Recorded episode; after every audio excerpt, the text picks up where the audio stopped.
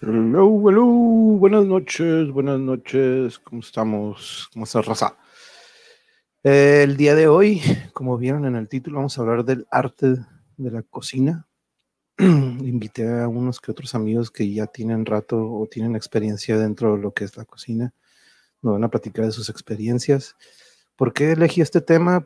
Porque, como se darán cuenta, cuando tengan chance, chequen ahí la programación que viene. Quiero tocar mucho lo que son los artes y yo siempre he relacionado mucho como, como músico al momento de componer o de hacer música, creo que tiene mucha relación con la manera en que se prepara una receta en la cocina, con la manera en que se hace una pintura. Entonces vamos a abarcar todos, pero hoy quiero abarcar el cómo o cómo es el proceso para alguien cuando hace su propia receta y cuando la prepara, ¿no? Entonces, este, ahorita vamos a ir agregando uno por uno a nuestros invitados. Primero vamos a empezar por orden, vamos por orden alfabético, así como los tengo ahorita. Vamos a darle la bienvenida a Alejandro Muñoz. ¿Qué onda, Alex? ¿Cómo estás? Cecilia estuvo con nosotros la semana pasada. ¿Cómo estamos? ¿Cómo estamos, Manny? Del cine. ¿Todo bien? ¿Cómo estás? ¿Cómo estás? Bien, bien, todo bien, aquí. Cool, qué bueno que Contento, estuvo, estuvo muy padre la experiencia de la semana pasada. Sí, la neta aprendimos, aprendí, aprendí, aprendí, un chorro y me sorprendió que mucha gente me dijo que después de cuatro días, porque pues no pudieron verlo todo corrido, ¿no? Pero cuando se lo echaron completo, este, aprendieron muchísimo. incluso yo, yo y sí. Yuri, este, nos llevamos una lista que tengo, tenemos que ver, ¿no? Todas esas movies y, y fue muy rico toda la información que todos aportaron. La neta estuvo muy fregón.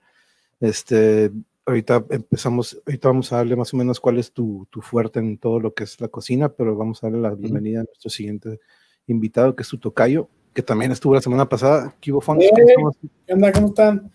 Aparentemente soy experto en todo yo, güey. Sí, todavía faltan como dos episodios en los que vas a estar.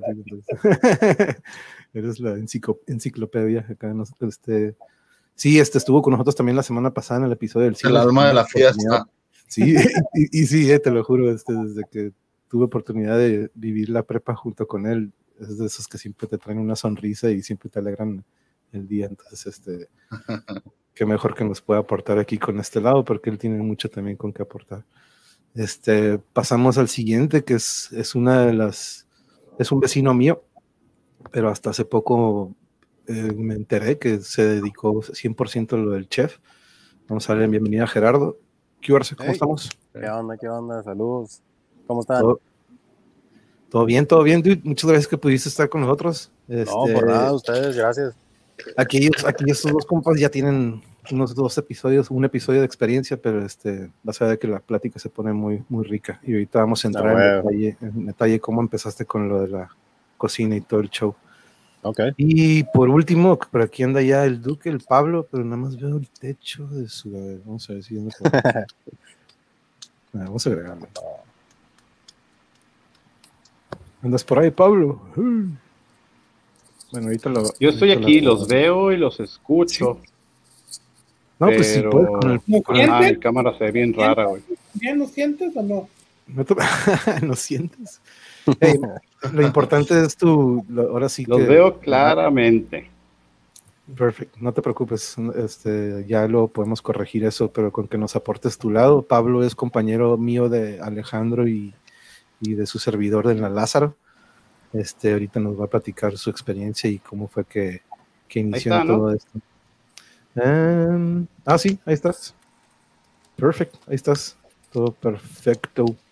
Bueno, para que más o menos sepan por qué quiero tocar el tema, ¿no? Este, aquí en mi canal quiero, quiero, quiero que al final del día Claro, la no. gente cuando termine el video se lleve algo que aporte constructivo, positivo o algo que puedan aplicar ellos en casa, ¿no? Y estoy abarcando desde, desde el otro día del cine, desde las artes marciales, eh, la música, el trance en el que muchos músicos entramos al tocar y escuchar música. Pero ahora quiero tocar el tema de la cocina, que como les decía, yo, es- yo encuentro que hay mucha similitud en la manera en que nosotros como músicos formamos o componemos una canción y quiero pensar, como en todos los artes o en muchos, hay esa, ese común denominador de una estructura de ingredientes. Yo pienso que hasta ritmos, ¿no? Se podría decir que ritmos. Este, ustedes me sabrán decir, yo no sé nada de cocina, pero admiro todos los artes y sé que la cocina es uno de ellos. Traigo un poquito unas preguntas que aquí ahorita los voy a poner aquí en la pantalla, este, para más o menos entrarle al tema. Por ejemplo, vamos a empezar contigo, Pablo. ¿Qué y cuándo, o más o menos a qué edad, o este, y qué fue lo que despertó la curiosidad en la, de la cocina? Porque yo cuando me acuerdo contigo en el Lázaro, pues la cocina no era algo que, que yo identificaba contigo. Este, más o Y- menos, ¿cuándo, cuándo te empezó eso? Quiere decir que no lo invitaste, güey, a comer, Pablo, porque yo probé de yo- tu comida yo desde la güey. Neta, uy, no, pues no me invitó a las comidas, ¿eh? De hecho, güey, antes de que yo Es lo lo voy a que iba a decir, yo creo que nunca comimos. güey. Cuando Pablo abrió, güey, el, el- por primera vez Cocopelli, güey, y fui, llegué y vi que lo que estaba sirviendo era algo que yo había probado, yo creo que 10 o 13 años antes, dije, a huevo, güey, a huevo. Neta, neta, mira, qué, bueno que me dicen eso, qué bueno que me dicen, porque pues yo no, no tuve esa fortuna. Dime, Pablo, entonces, ¿qué edad fue o qué- y qué fue lo que te jaló a la cocina?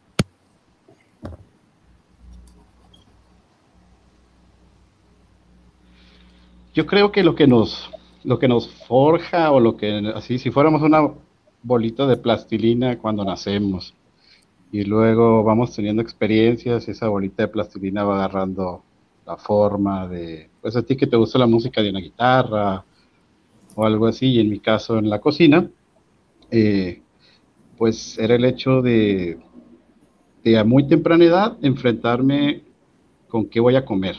No porque no hubiera comida en mi casa, pero mis papás trabajaban la mayor parte del día y nos dejaban solos y nos decían, pues ahí está el refri, ¿no? Y pues comer todos los días cereal, comer todos los días un sándwich de jamón con queso, volver a comer cereal y luego otra vez un sándwich de jamón con queso, como que se nos volvió muy aburrido para mí y a mi hermano y pues no podíamos salir de la casa, ¿no? En las vacaciones. Citémonos en verano, en vacaciones, yo unos 10 años, mi hermano unos 6, todo el día en la casa viendo caricaturas, casi no salíamos, entonces lo que hacíamos en la casa teníamos que hacerlo entretenido. Y desayunar se volvió algo entretenido y hacernos de comer se, se volvió algo entretenido. Y empezamos a experimentar un poquito.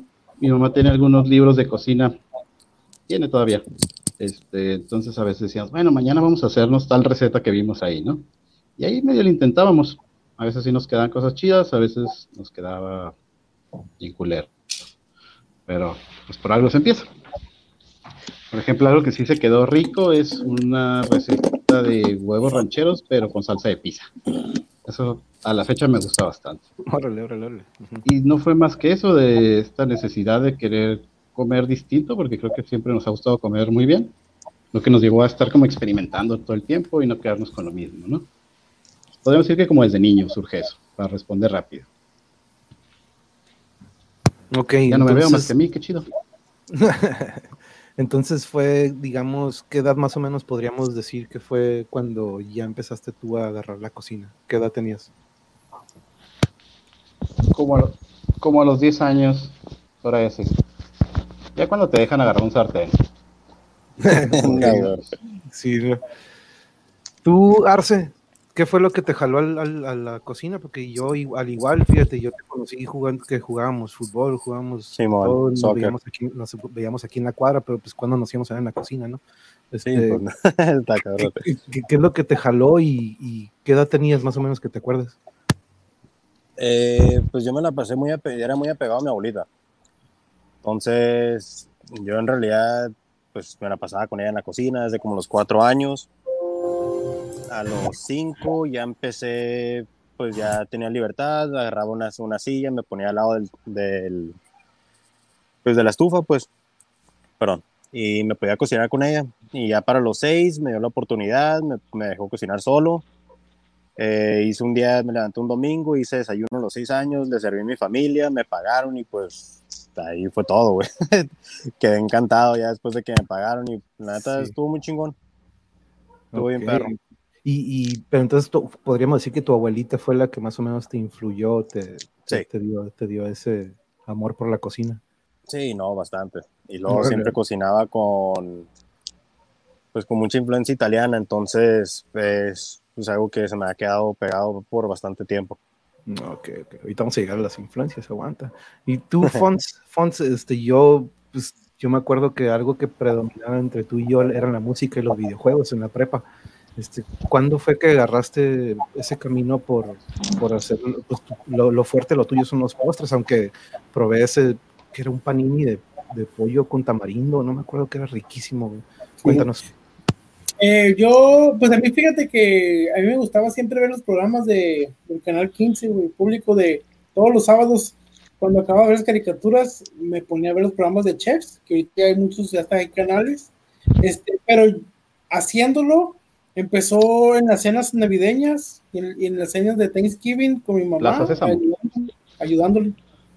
Este, y como dijo Pablo, echando a perder un chingo de cosas, güey, quemando cosas. Y cuando está, salía bueno, pues engordando porque salía bueno, güey. Así, así aprendí, güey. Entonces fue en las Navidades y Thanksgiving, cuando se juntaba la familia, ¿tú, te, tú, tú, tú, hacías un postre en especial o algo? Sí, o sea, no un postre en especial, hacía el postre que mi mamá hacía. O sea, yo le ayudaba con el postre de ella, que era era, okay. era siempre, hacemos una cacerola de, de, como apple pie, pero es como strudel. Uh, Entonces, este, okay. espera, espérame, ¿eh? Ups.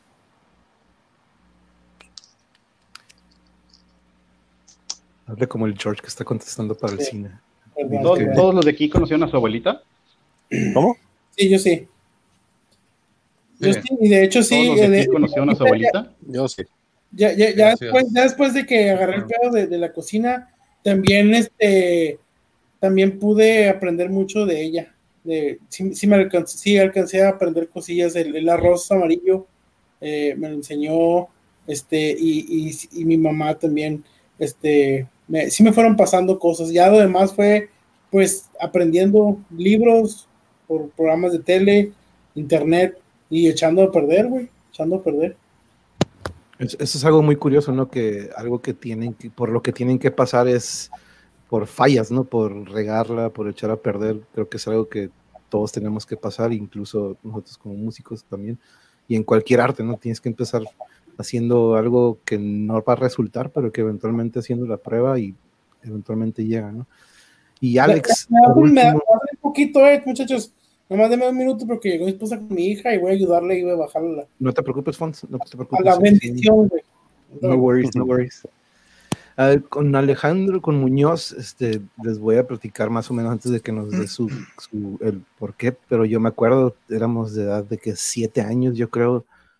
Alex me enseñó a cómo quitar choros de las piedras ahí en las playas de, de Rosarito y, y ahí mismo es- hacía los choros con limoncito y nada más sacaba el botellita de salsa y pero me acuerdo, ¿no? Desde niños muy, muy pequeños que tú, este, ahí en la playa sacábamos todo, cuando todavía había jaiba, ¿no? De repente encontrábamos jaiba por allá. de Sí. También. Pero este, que eh, yo me acuerdo, ¿no? Tu especialidad son los mariscos y el aguachile, pero eh, ¿cuándo es cuando tú piensas, o más o menos que tú te acuerdas que dijiste, sabes que la cocina es lo mío? ¿Cuándo decidiste eso? ¿Cuándo te diste cuenta de eso? Yo, yo creo que fue en la adolescencia, ¿no? Yo de chico, pues siempre también así, pues igual nos dejaron, nos, nos dejaron solos. Mi- Mis papás siempre fueron como tipo emprendedores y pues trabajaban los dos. Y este, y haz de cuenta que desde chico, pues, pues agarramos, digo, nos dejaban la cocina, pues nos hacíamos. O sea, sí era de que, de que también, este, digo, era lo más básico. Y supongo que nos, ah, pues, y también la comedera desde muy chico, pues nos, nos, nos, gustaba mucho la comida. A mí me gusta mucho la comida, soy muy tragón. Y este, me gusta mucho este, de todo. Realmente no tengo. Mi preferencia son los mariscos. Y este, de ahí, de ahí nació realmente pues lo que, lo que me gusta, ¿no? Pues de- también inclusive preparar. Y este, y pero realmente fue yo creo que en la adolescencia cuando realmente me pasaron, digo, me enseñaron a, a preparar ya mariscos ya en forma, pues que son los, los- el ceviche, pues el, los aguach- el aguachile estilo sinaloense. Y este, y de ahí empecé ya así como que decirle a la jefilla, oye, ¿sabes qué? Este, enséñame una receta, o quiero aprender un poquito más de, ¿no? Cómo hacer, no sé, un espagueti. Y eso sabía hacer, ¿no? Pues era, todas, todas eran cosas, puras, puras cosas básicas. Y, o sea, este, y así yo creo que así empezó y este y, empecé a perder hasta ya pues, a jugar con un poquito más de, de, ingredientes en la adolescencia y este, me como me encantaba el marisco pues era de estar preparando estuve preparando por mucho tiempo uh, recetas muy similares a, la que, a las que aprendí en la adolescencia con respecto al chile eh, también éramos mucho de, de, de, de, lo enchiloso pues de estar comiendo cosas con chile era, era mucho eso y yo creo que ahí fue cuando empezó, empezó todo, o sea, de ahí, de ahí partió. No, y, sí, no, yo me acuerdo cómo, o más bien el marisco, como es, no sé si otros tipos de comida, pero para mí es de los pocos, ¿no? Que al instante, en cuanto lo sacas, te lo puedes echar, ¿no? Te lo puedes comer así como recién sale, nada más que le agregas el limoncito o sal, o hay gente que pues así como recién sale, ¿no? Pero bueno, eso ya será para otro qué interesante, me, gusta mucho este, las, ahora sí que las influencias que tuvieron desde, desde pequeños y, ahora sí que como, como dicen, ¿no? Con la familia se inicia y es donde se va heredando ese, ese toque. Vamos a la siguiente pregunta. A ver, este, Pablo, ¿qué estilo de cocina te gusta más y cuál influyó en tu estilo? Sí, dime.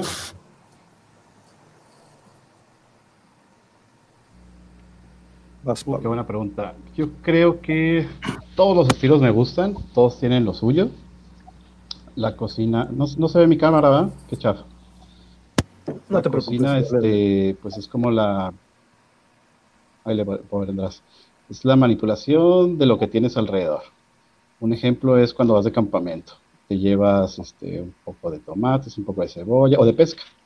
Un poco de cebolla, un poco de limón y pues vas a cocinar en base a lo que hay ese día, ¿no? Si hay fogata, pues vas a cocinar algo al carbón, este, si no hay fogata, pues vas a cocinar algo con limoncito. Entonces, creo que la cocina del mundo es eso, en base a lo que tiene cada país o cada región eh, de ingredientes, ¿no? Y en ese sentido, creo que la que más me gusta es la mexicana, porque tenemos un chingo de ingredientes, así demasiados, ¿no? De hecho, la cocina mexicana es la única que es patrimonio de la humanidad. Eh, cosa que ya quisieran pues los demás, ¿no? A los franceses a lo mejor les dolió un poquito eso, pero pues como tenemos tantos ingredientes, podemos hacer tantísimas cosas y me quedo con la mexicana.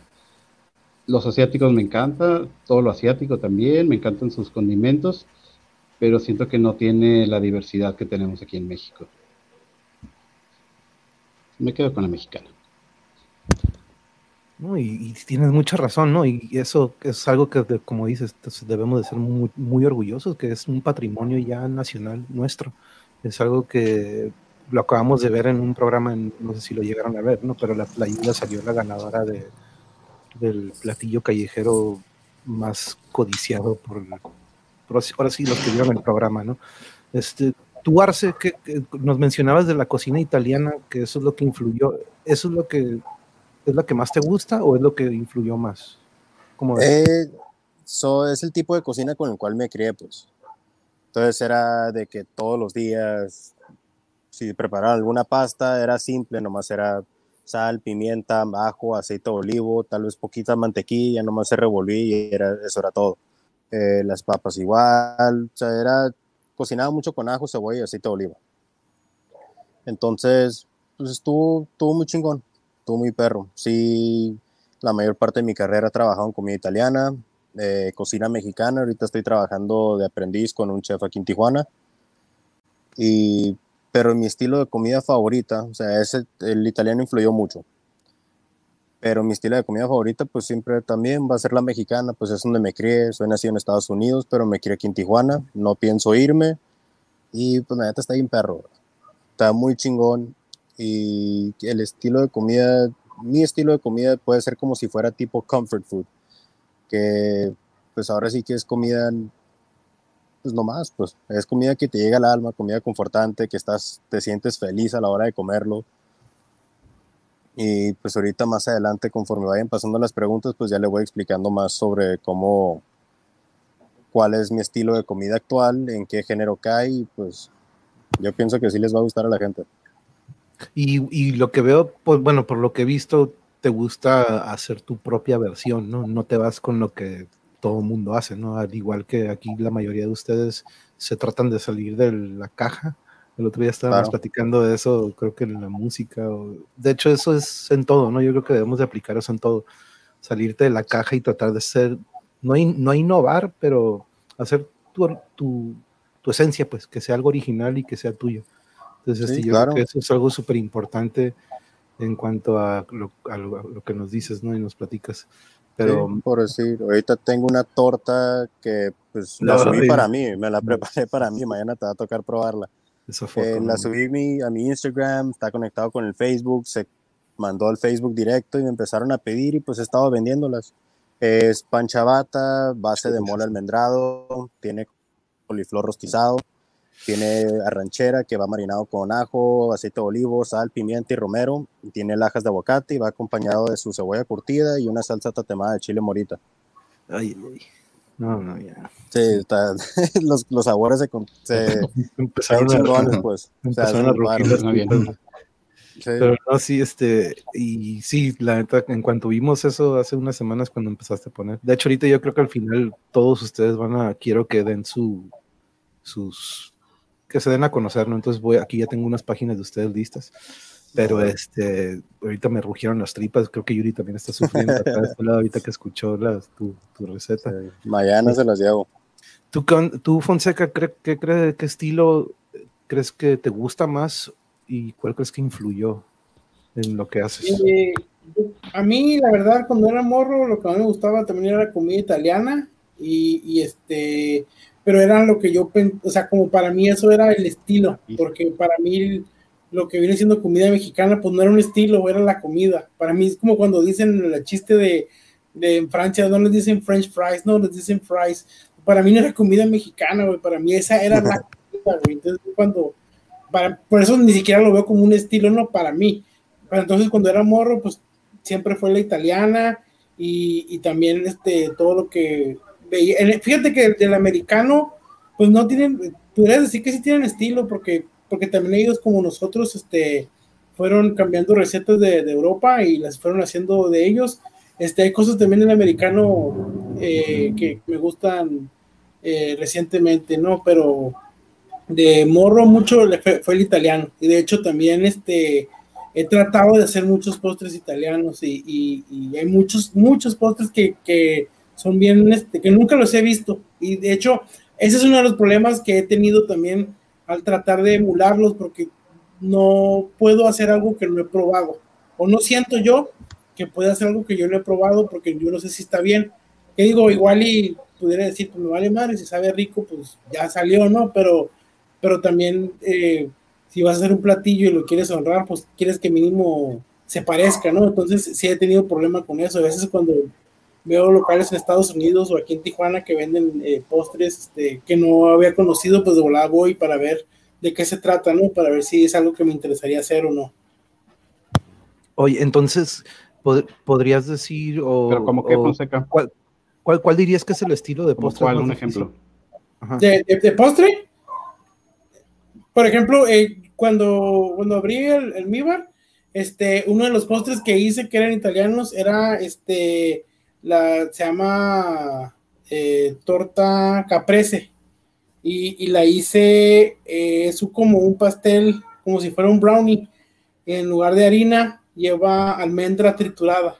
Entonces, en ese momento había también había una cura donde la gente ya empezaba a distinguir si era celíaco o no. Entonces era este gluten free.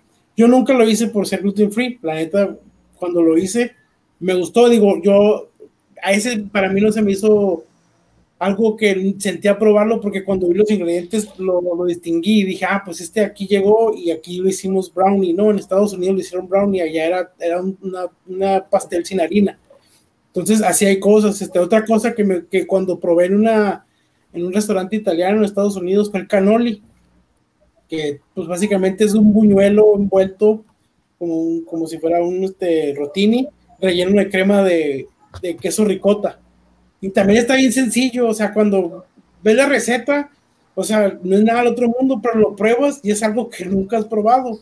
El buñuelo es como, como el mexicano, nomás que le ponen este licor de almendra. Es todo lo que es diferente al buñuelo mexicano.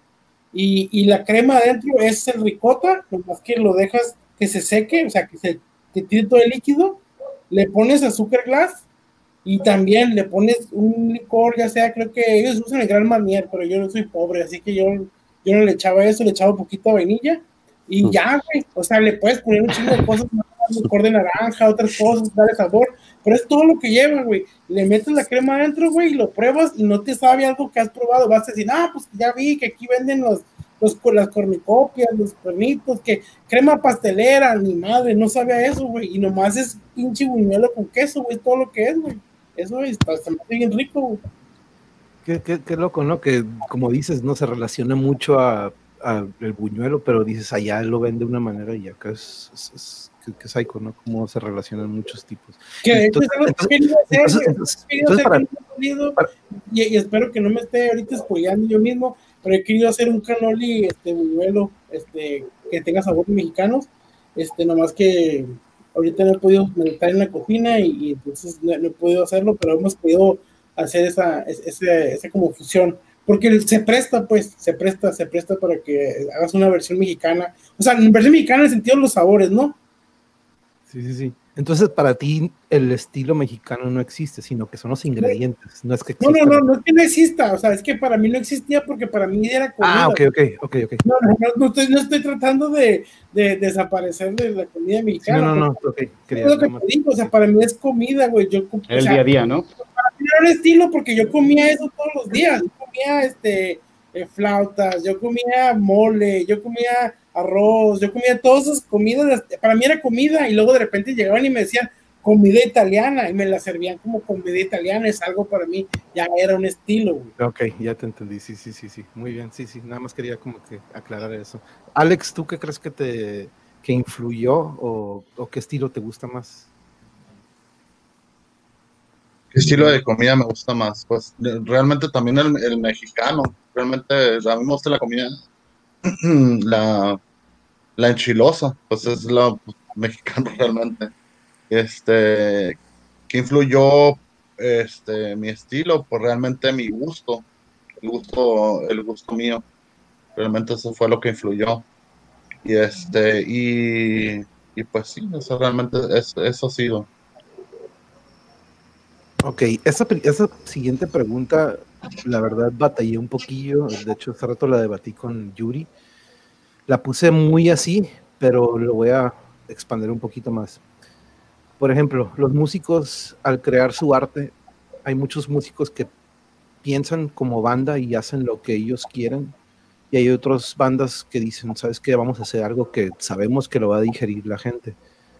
Tú, Pablo, cuando tú creaste tus recetas o cuando tú creas estos riquísimos, riquísimos platillos que haces, ¿tú pensabas en ti primero o pensabas en la gente o en el público o en los, en los que iban a consumir tu producto?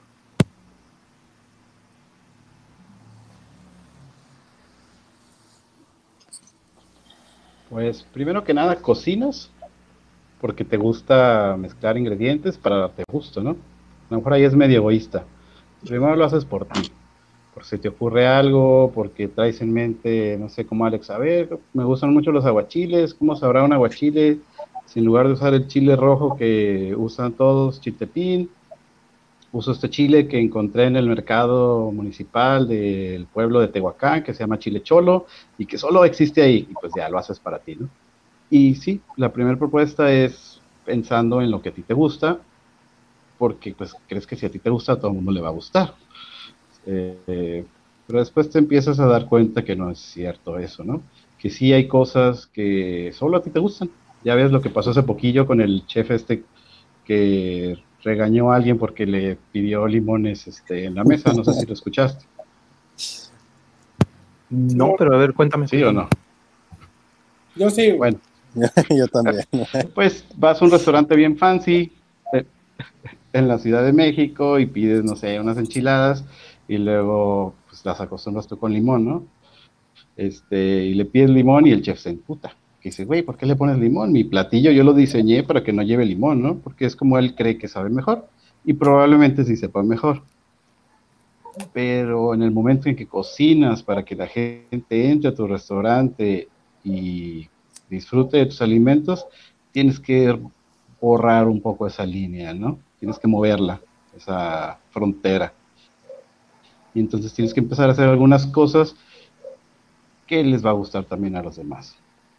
Supongo que en la música pasa lo mismo, ¿no? A lo mejor el primer disco de alguna banda, este, está bien trippy ellos lo entienden muy bien y después empiezan a ser un poco más comerciales, ¿no? Creo que eso ha pasado muchas veces. Entonces sí, al final tienes que empezar a hacer algunas cosas que no es que no te gusten, pero no es lo que tú prefieres, ¿no? Por ejemplo, en el restaurante a la fecha no vendemos pollo, porque no nos gusta el pollo, porque tenemos una pelea ahí cantada con el pollo, ¿no? Este, y sí nos han dicho, ¿y por qué no haces esto y esto y esto de pollo? No lo hemos hecho hacemos alitas alitas de coliflor en salsa este búfalo como pollo, pero no hacemos pollo. Ahí estamos como tratando de encontrar un punto medio entre lo que a nosotros nos gusta y lo que a la gente le gusta, pero sin perder nuestra esencia, ¿no? Sin vendernos como si fuera una banda que, que empezara a tocar puro comercial. Mm, totalmente de acuerdo, sí, Pablo. Más o de menos hecho, me expliqué o Sí, sí, no, sí, sí, No. es algo que de hecho hemos debatido y lo vamos a debatir en varios episodios con compañeros míos. porque creo que tengo mucho retardo, que es, que es una evolución. que no es lo mismo que retraso. que- sí, no, no te preocupes, que es una evolución que muchas bandas eventualmente se tienen que topar con ella, ¿no? O siguen tocando como ellos les nace, lo que son ellos, o lo que la disquera quiere y lo que te va a dar más dinero, ¿no?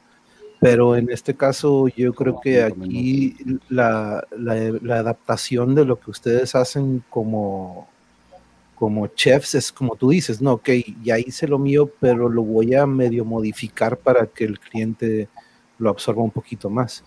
Pero este, tú, tú Arce, tú, tú cómo la ves? Tú cuando preparas o piensas en tus recetas, tú primero piensas en ti o estás pensando también en, nosotros o en los que a lo mejor en- eventualmente se lo van a, se lo van a comer.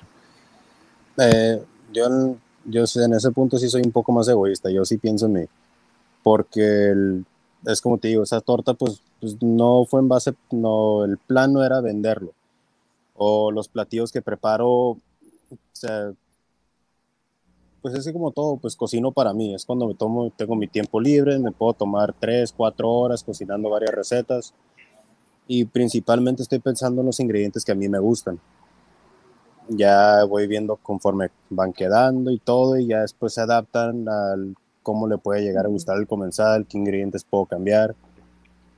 Pero sí, o sea, tengo ideas muy como un poco diferentes. Perdón.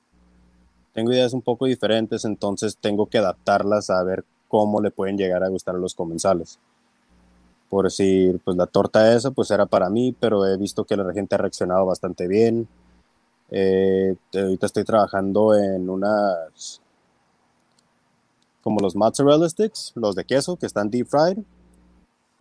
Sí, sí. Igual, pero en, en vez de que sea totalmente de queso, van a, va a ser una, una charola, se prepara la birria, se extiende una capa delgada, se rellena de queso, se le extiende otra capa delgada arriba de birria, se congela, se extrae, se porciona, eh, y, y igual lo, lo enharinas, eh, un poco de huevo, panko y lo fríes y pues la neta es un sabor que no, y aparte de eso lo tienes que, que rellenar con el, con el caldo de la birria, le pones un poco de maicena, reduces para que se vuelva más gelatinoso o más espeso y también se lo pones adentro para la hora de que tú lo muerdes, pues tienes el sabor de la birria, tienes el sabor del queso, tienes el sabor del consomé y pues como te digo, o sea, yo tengo unas ideas medias, medias raras, vaya, pero es lo tengo que adaptar para que el comensal le guste. O sea, no, no nomás puedo pensar en mí a la hora de vender un producto, sí tengo que pensar también en ellos y cuáles gustos van a tener. Ok, Pero al inicio primero eres tú, ¿no? Como, como decía Pablo, primero veo qué onda conmigo, si a mí me gusta, y de ahí ya pasamos al, ahora sí, Sí. que al paso, paso dos, ¿no? Al siguiente escalón, ok, ya me gustó a mí, a ver cómo reacciona la gente, y, de- y yo creo que de ahí es muy importante, ¿no? El feedback o la retroalimentación de la gente que lo prueba y que te digan que show, ¿no?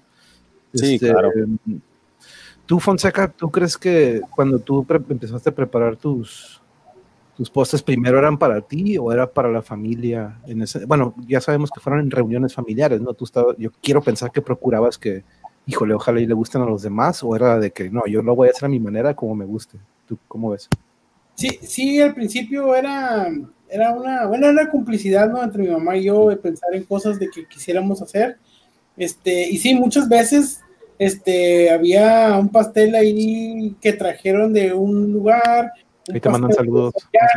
y estaba mi postre ahí que había hecho que nadie quería, ¿no? Estaba así la esquinita que le, probaron la esquinita y ah, jaja, muy, qué bueno que lo hiciste y nadie lo quería. Fíjate que sobre, sobre eso que dices, eh, el tema eh, principal, ahí, a lo mejor ya vamos a entrar a los golpes, pero a mí no se me hace que lo que hagamos es arte, ¿no? Y se me hace que luego la gente piensa que para que tenga valor tenga que ser considerado arte. Y yo pienso que no, no es arte porque nosotros lo que hacemos es servirle a la gente. Y creo que el arte es egoísta, ¿no? Y creo que ya lo mencionaba, el, arte es para uno mismo y nada de lo que esté afuera te puede influir ni te debe influir.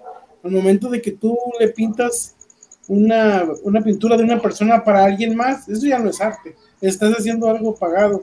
Igual, si a mí me piden que haga un postre para alguien, para mí no es arte, aunque, aunque de un inicio se haya hecho como una expresión artística de alguien. Ahora, un chef puede ser artista, pero el, el hecho de alguien servirle no es arte, pero de eso no lo demerita. O sea, es, una profesión súper, súper fregona, te llena de satisfacción ver a la gente, o sea, sentir que a alguien le gusta algo eh, y también cuando a alguien no le gusta, te duele. O sea, cuando te dicen 100 personas que les gusta algo y una persona te dice que no le gusta, se te queda esa persona que te dice que no le gusta, eh, porque pues somos sensibles, ¿no? Eh, creo que lo que, es una extensión la comida de nosotros, este, pero creo que sí es importante darle un valor sin tener que catalogarlo como arte, ¿no? Pienso yo. No, y, algo que me encanta de ti, Fons, y desde que te conozco, es de que siempre tienes este otro, este otro punto de vista que, como ahorita, dices, no, no es arte. Pero fíjate, yo lo considero arte por el simple hecho de la estructura, la composición, todo lo que lleva a preparar una receta, ¿no? Toda esa lista de pasos, para mí es lo mismo que las partituras, el ritmo y todo lo que lleva una canción. Por ejemplo, tu obra favorita, este, una obra de Picasso, una obra de Da Vinci, y dile que lo haga 100 veces y luego dile que es artista. O dile que lo que lo ahora le ponga bigote a la Mona Lisa porque alguien la quiere con bigote, güey. Eso es lo que nos pasa a nosotros, güey. Eso es lo que nos pasa a nosotros. A mí me dicen, me encanta tu postre, pero le puedes hacer esto porque así lo quiero y yo no voy a ponerme como el señor este que dijo que no pido limones. Nosotros estamos ahí para que la gente se vaya feliz. La gente trabaja. Tenemos que entender, güey. A veces la gente, aquí, yo vendo un postre, un pastel, y, el, el, pastel vale lo que, lo que dos personas ganan en un día. De, una persona gana en un día de, de, si le va bien en este, en este país, si le va bien, gana lo que, lo que yo vale un postre. Imagínate que yo venga con mis moños y les diga, no, no, yo hago así y ya tú vete de, ve y compra otra cosa porque conmigo no. O sea, no, yo vengo a hacer a la gente feliz. Y si la gente es feliz porque en lugar de que le puse chocolate, le puse chocomil, le pongo chocomil. Ahora, entonces, ¿qué podríamos considerarlo arte cuando lo hiciste para ti? No, lo que yo digo, o sea, un chef sí es, o sea, un chef puede ser artista, güey. O sea, hay una expresión artística que hay en, que Pablo vaya al mar, agarre un pescado, lo filetee y le ponga así y lo ponga 10 segundos en el fuego y le ponga granitos de arena, de, perdón, de sal y le ponga un limón y, ese, ese es arte, güey. Pero si Pablo tiene una fila de 10 personas pidiéndole lo mismo y luego le dice que le ponga chipotle uno, yo pienso que ahí ya no es arte, güey. Ese, ese acto, el acto de ir a servir, pero vuelvo lo mismo, no es de meritar, es como decirle, es como, es que luego la gente ya quiere que todo sea arte, güey. Los, doctores salvan vidas, güey, no son artistas, güey, no por no son artistas, güey, no son importantes, güey. O sea, hay cosas que, necesitamos aprender. Por ejemplo, yo, yo hago postres, este, se parece más a la ciencia lo que yo hago. No soy científico, pero se parece más, güey. ¿Por qué? Porque yo tengo un ingrediente y tengo otro ingrediente. Cuando los juntos se hace otro ingrediente totalmente diferente, güey. Eso para mí es más científico que artístico, güey. Aunque pudiéramos alegar de que si mezclas dos colores es un tercer color, pero ya es teoría del color también, eso no es artístico. Mezclar colores para crear otro color, eso no es arte por sí. Una expresión de ya cuando lo que hagas con el color, eso es lo que es arte, güey, lo que quieres expresar, güey. Sí, güey, eh, tú asistes un plato muy, muy bonito, está bien diseñado, sabe a toda madre. Cuando lo pruebo, me recuerda lo que hacía mi abuelita, güey. Para mí, no siento que es arte, güey. Eso es todo. Y, siento que no debe de meritar todo el trabajo que se hace. Al contrario, güey, debemos de, de, de ahorita más que nada en estos tiempos, güey, de, de, aplaudir a la gente que está partiéndose la madre por seguir viendo a la gente que tiene que ir a trabajar, güey, y que ya ahorita no puede este, llegar a su casa y, y hacer comida, güey, y que, y que va y, y, su poco dinero que gana lo gasta, güey, en, en, comer afuera, güey. O sea, es algo muy chingón ahorita, güey, la neta, y se tiene que agradecer eso, güey. No, totalmente de acuerdo, Fonsi, pero sí tienes un, un, punto de vista muy diferente al que, al que tú quieres aportar algo a eso, Pablo. Vi que como que querías decir algo a lo que decía Fonseca. Sí, quería, quería hacer énfasis, quería hacer énfasis en lo que dijo de que lo que yo hago en realidad parece más ciencia que arte, y estoy de acuerdo. Hay una frase que dice lo que hacemos parece arte de magia, pero en realidad es un acto de ciencia. La ciencia para tener tu línea o tu refrigerador a la temperatura adecuada, tu plancha en el calor necesario, tu freidora a la temperatura suficiente, la cantidad suficiente de manos en la línea para que ese platillo que nos van a pedir 100 veces, que dijo el Fonseca, salga siempre como si fuera un acto de arte. Pero en realidad es toda una ciencia detrás de esto, ¿no? Para poderlo llevar así a, a muchos números, como dice Fonseca. Y la cocina es una ciencia.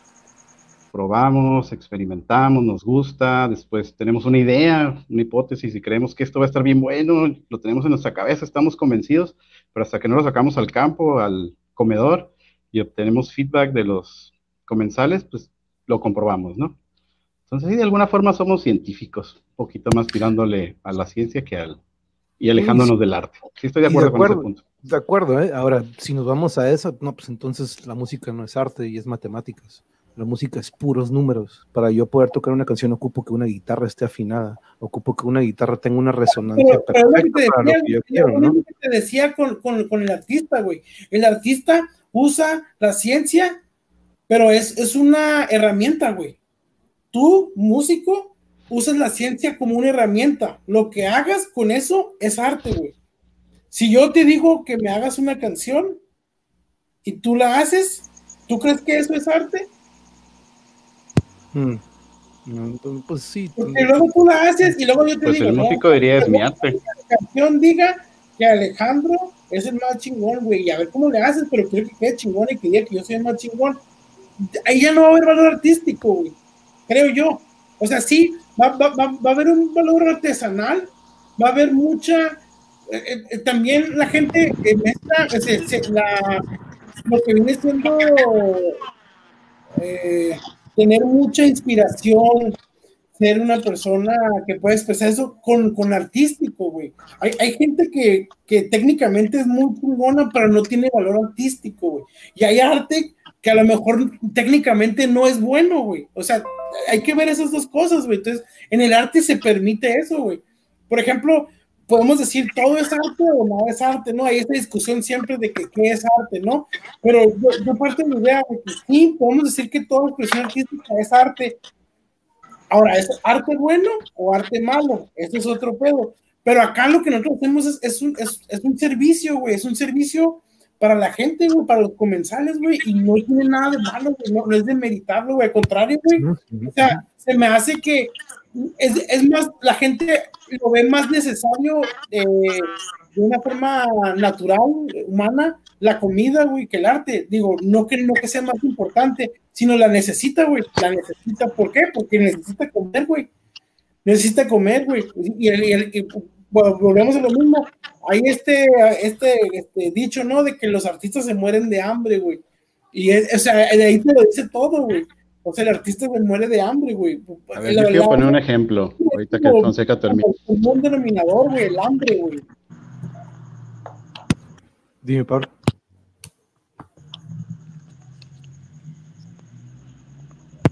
¿Vas, Pablo? Dime lo que ibas a decir. Ya vengo. Ah, creo, que se desconectó. No, se-. Oh, ah, bueno, en lo que se reconecta Pablo. Alex, ¿tú cómo, cómo ves? ¿Sí es arte? ¿No es arte? Y, y de una vez aprovecha para... Yo, ¿tú pi- piensas, yo siento, yo, yo, Dale. yo comparto, yo comparto la. Quiero poner un ejemplo de a Fonseca, a ver Fonseca. qué opinaría de una situación. Ah. ¿Sí se escucha? Es que no me oigo yo bien. No, dale, Pablo, ¿Entender? dale.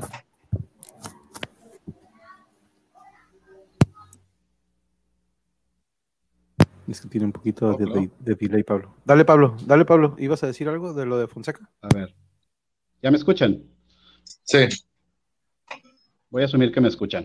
Ok, yo estoy en la barra, soy un bartender. Este, sí, es un ejemplo para que él nos dé su punto de vista sobre eso. Y llega un cliente como el que le dice a él que quiere su pastel, pero quiere que le ponga este, tal ingrediente, y me dice, quiero que me hagas un trago, quiero que le pongas whisky y si puedes darle notas de ahumado, perfecto. Está dando un norte, ¿no? De lo que él quiere. Entonces tú ya volteas a ver tu barra, ves que tienes y dices, ah, pues le voy a hacer esto con esto que nunca he hecho, pero sé, yo creo que va a ser bien. Empiezas a mezclar, se lo das y le gusta. Yo creo que hiciste algo que alguien ne- quería, que no salió completamente de tu inspiración, pero en ese sentido creo que sí creaste arte, ¿no? ¿O qué opinas, Fonseca? Yo, creo que es una expresión artística, vuelvo a lo mismo. eh, Sí, es una, es una expresión artística el que alguien, alguien crea algo de la nada, es una expresión artística. Lo que yo digo es de que para mí, personalmente, algo sea considerado arte, eh, tiene algunos puntos de- de- de- para que sea marcado. Y uno importante para mí es que sea algo egoísta 100%.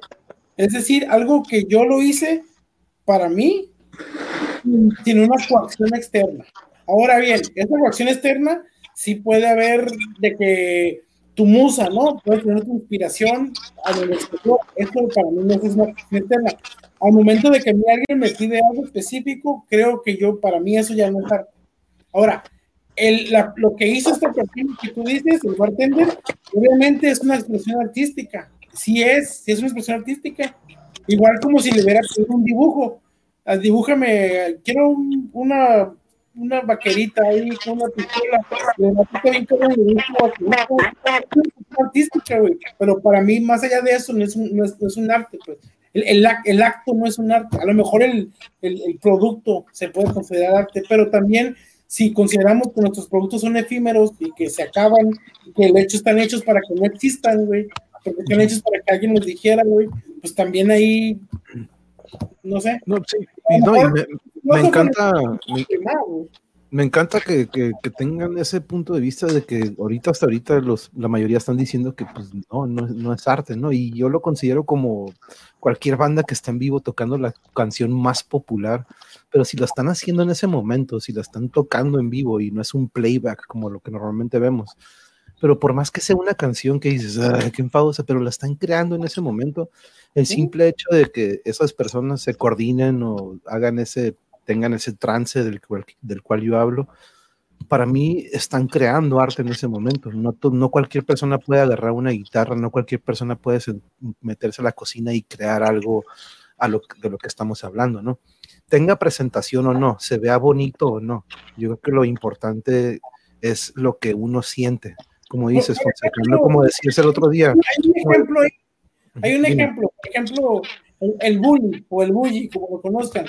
O sea, se pudiera decir que él fue lo más cercano a un artista, bueno, de los chefs, que pudieran mencionarse que es lo más cercano a artistas, ¿por qué? Porque el vato se pasaba seis meses en su cocina, su laboratorio, que por cierto le llamaba laboratorio, hacía todo un, un menú de quién sabe cuántos platillos, abría por seis meses y él servía esos platos y le decía, y se- había lista de espera y este, la gente iba y le daban de comer lo que él quería, ¿ok? Entonces, tú puedes decir, bueno, eso es obra de arte, ¿no? Pero luego te enteras de que él tiene uno de los últimos postres que él sirvió en su restaurante, era una portería con un balón de fútbol hecho de chocolate y la pierna, creo que era Messi, y paseaba la bolera, la bolita de fútbol, güey, a la portería. Ese era su postre, güey. Entonces, vamos a considerar que ese postre era arte, güey. También, o sea, entonces te digo, ¿y, qué, y qué, valor le doy a, eso, güey? A todo lo demás, ese postre no, no le quita todo lo demás, güey. El vato es un genio, güey. El vato es un genio. Y, y, pero, pero luego lo mismo, igual, igual como lo podemos hablar con, con músicos, ¿no? O sea, todos tienen esa canción que está bien gacha, güey. Es más, ahorita Bad Bunny. Pero porque para ti el fútbol. Bad Bunny es, arte. La gente se arda, güey. Bad Bunny y reggaetón son artistas, güey. Sí, ahorita, lo que dice Pablo, lo que dice Pablo ahorita, por ejemplo, para mí el simple hecho de patear un balón bien, eso es una obra de arte, ¿no? Pero yo como deportista o yo que estuve en las canchas o yo que me formé en esto, pero es que tenemos, tenemos es la percepción, es la percepción de cada uno. Le damos un valor al arte positivo. Cuando yo digo, arte. es una obra de arte, güey. Y ya estoy diciendo que es algo bueno. Cuando yo conozco arte que es malo. Por eso te digo que la, gente usa eh, erróneamente, a mi parecer, eh, eh, este adjetivo de es, una obra de arte cuando es una persona, ¿no? Una mujer, es una obra de arte. O, guacha, esta jugada de Michael Jordan es una obra de arte. Ya todos sabemos lo que quiere decir están diciendo que es una chingonería, güey. Pero estudien arte, güey, y va a haber arte que es bien culero, güey, que está gacho, güey. Entonces, por eso yo digo, a lo mejor nos vamos con la pinta de, de usarlo como objetivo, pero, pero ya como algo que, que sea un significado, yo creo que ahí ya difiere, güey. Si, si nos vamos a ver qué es arte, de dónde es arte y, qué pedo, ¿no? Pienso yo, por ejemplo, ¿cómo empezó el arte, güey? E, empezó también como algo utilitario los, los, primeros humanos pintaban al, al, buey en las paredes para que llegara otro güey y dijera, ay, güey, ahí está un compa, y los mataban a la chingada, güey. Eso era arte, güey. Eso era arte, era el primer arte y era algo utilitario. Entonces, ahora la gente se para la nariz y ya dice, no, pero tú no puedes entrar al museo porque tú no eres el arte que yo quiero. Por eso te digo, el, el arte es tan subjetivo yo prefiero separarlo de, lo que hacemos nosotros, porque lo que hacemos nosotros sí es binario, güey. O sea, sí es, sí o sí, estamos para servir, güey. Estamos para que la gente tenga un alimento, uno de los tres alimentos al día. Para eso estamos nosotros. A veces si nos va bien, a lo mejor son dos, güey. Pero para eso estamos y, estamos ahí para servirles, para darles, este, como dijo Gerardo, a huevos para la, alma, reconfortante, güey, eso es, güey, para darles memorias, pues, como pinche ratatouille, güey, que, que, es lo que los olores, güey, el, sabor, todo eso te lleva, para eso estamos nosotros, güey, no para pararnos del cuello y decir soy artista, güey. No, no, no, para nada, ¿no? Yo, yo creo que le puse este título por, porque yo lo asimilo el, el hacerlo, ¿no? El hacer cualquier platillo, pero no, y me encanta, ¿no? Me encanta este debate de que ustedes, que son los que están ahí, no lo vean como arte y nosotros que lo consumimos lo vemos como arte.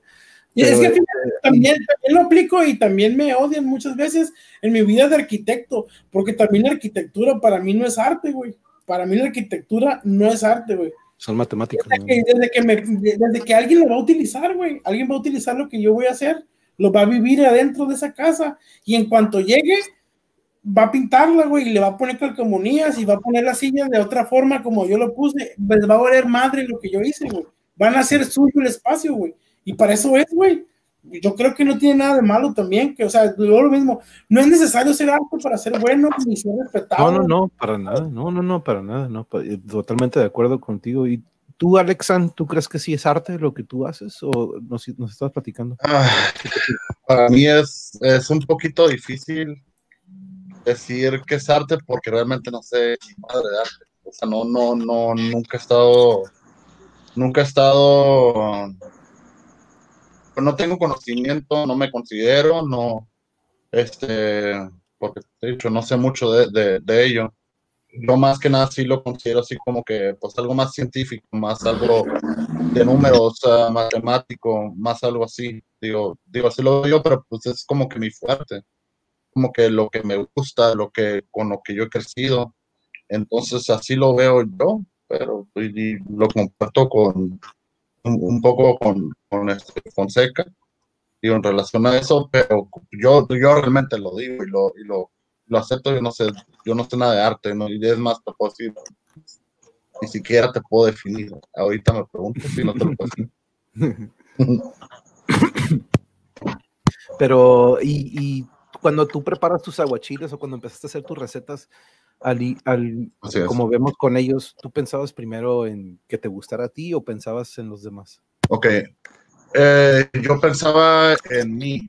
Eh, de hecho, de hecho, este, em, siempre, siempre pensé en mí, ¿no? no eran, eran mis gustos, pero este, siempre, fue, siempre fue de que yo buscaba, desde que empecé más o menos en la adolescencia que empecé a hacerlos, yo los hacía para las reuniones, o sea, reuniones familiares, reuniones de amigos, lo, hacía para los demás, los, lo hacía de una manera que le gustara a los demás, no tanto, este, no tanto para mí, pero sí lo, les, le daba una cierta similitud a lo que yo a lo que a mí me gustaba, pero realmente era, era un gusto a los demás. Y, y luego ya me di, ya cuando ya me entré en el, no sé, en el, en lo que es este, en el servicio, en el, negocio, por así decirlo, este, ya estaba estando con el que sabes, pues es, es, hacer cosas que te gustan y, y moldearlas de una manera que le gusten a, la, a la, mayor cantidad de, de, personas. Y, este, y así, porque de, de, mal, con lo que a mí me gustaba, a mí me gustaba darle placer a la gente, me, me gustaba, me gustaba sentirme, sentirme, oh, le hice esto que le gustó a esta cantidad de personas y eso siente, sentía curada y pues así soy, pues, y, va conmigo el, el, el, servicio este. Y quiero pensar que también nosotros como, como, bueno, al menos de mi lado, ¿no? Como músicos, este, al, estar tocando y ver que la gente reaccione a lo que estás haciendo en ese momento es de lo mejor, yo creo que de, del hacer o de crear eso, ¿no? Yo creo que para ustedes también al ver, al ver la, reacción de la gente cuando lo está probando, la sonrisa o esa expresión ¿no? de, de, gusto, de que, uff, que les gustó, ¿verdad? La siguiente pregunta, vamos a empezar con el Arce, porque pues ya tiene rato que no, no nos da su punto de vista y no le hemos dado chance. Cuando tú preparas una receta, el proceso que tiene, ¿cuál es el proceso? Primero te la imaginas, primero la preparas y la pruebas, como decían ahorita, ¿no? Tienen que ser mucho prueba y error, ¿no? Pero cuando tú piensas, cuando tú estás haciendo una receta o la vas a preparar, ¿piensas en ella antes o es conforme la vas haciendo, va saliendo algo como improvisado? Tiene, tiene mucho que ver los sabores que ya se conocen, pues. O sea, diferentes, como yo mi, en mi tipo de cocina, eh, son platillos que ya he probado. De la hora de crear un plato, no crear, simplemente nomás juntar sabores diferentes, tienes, pues, tienes que mantener en cuenta eso, qué sabores combinan bien, qué ingredientes van bien con otros, qué hacen buena combinación. Y tiene, es, no sé, la neta se va dando poco a poco, entonces tiene mucho que ver qué ingredientes tienes a la mano, con cuántos ingredientes cuentas, qué tipo de cocciones o formas puedes cocinar tal producto. O sea que antes de que tú piensas en una receta, tú estás pensando en los ingredientes que tienes en ese momento o piensas en la receta y luego conseguir los ingredientes. Pues puede ser ambas. O sea, hay veces, pues sí, piensas en una receta que puede ir bien y pues vas y compras todo lo que, lo que necesitas. Pero hay veces que me ha pasado de que estoy en un evento y, puta cabrón, pues me faltan dos ingredientes o me falta uno y pues ahí te la tienes que rifar y la imaginación es cuando empieza a correr y dices, no, pues, como por decir, tuve un evento este el, martes en Mission Beach para siete, una familia que venía de visita de San Francisco. Y pues no tenía sal, güey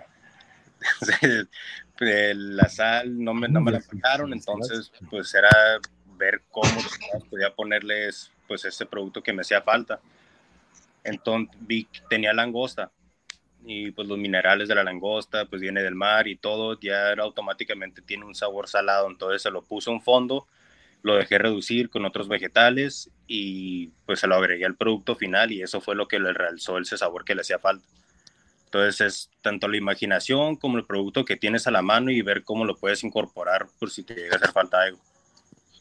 Órale, súper, o sea que como quien dice es improvisar, como en el jazz, pues de que en el momento tienes que ir haciendo con lo que tienes.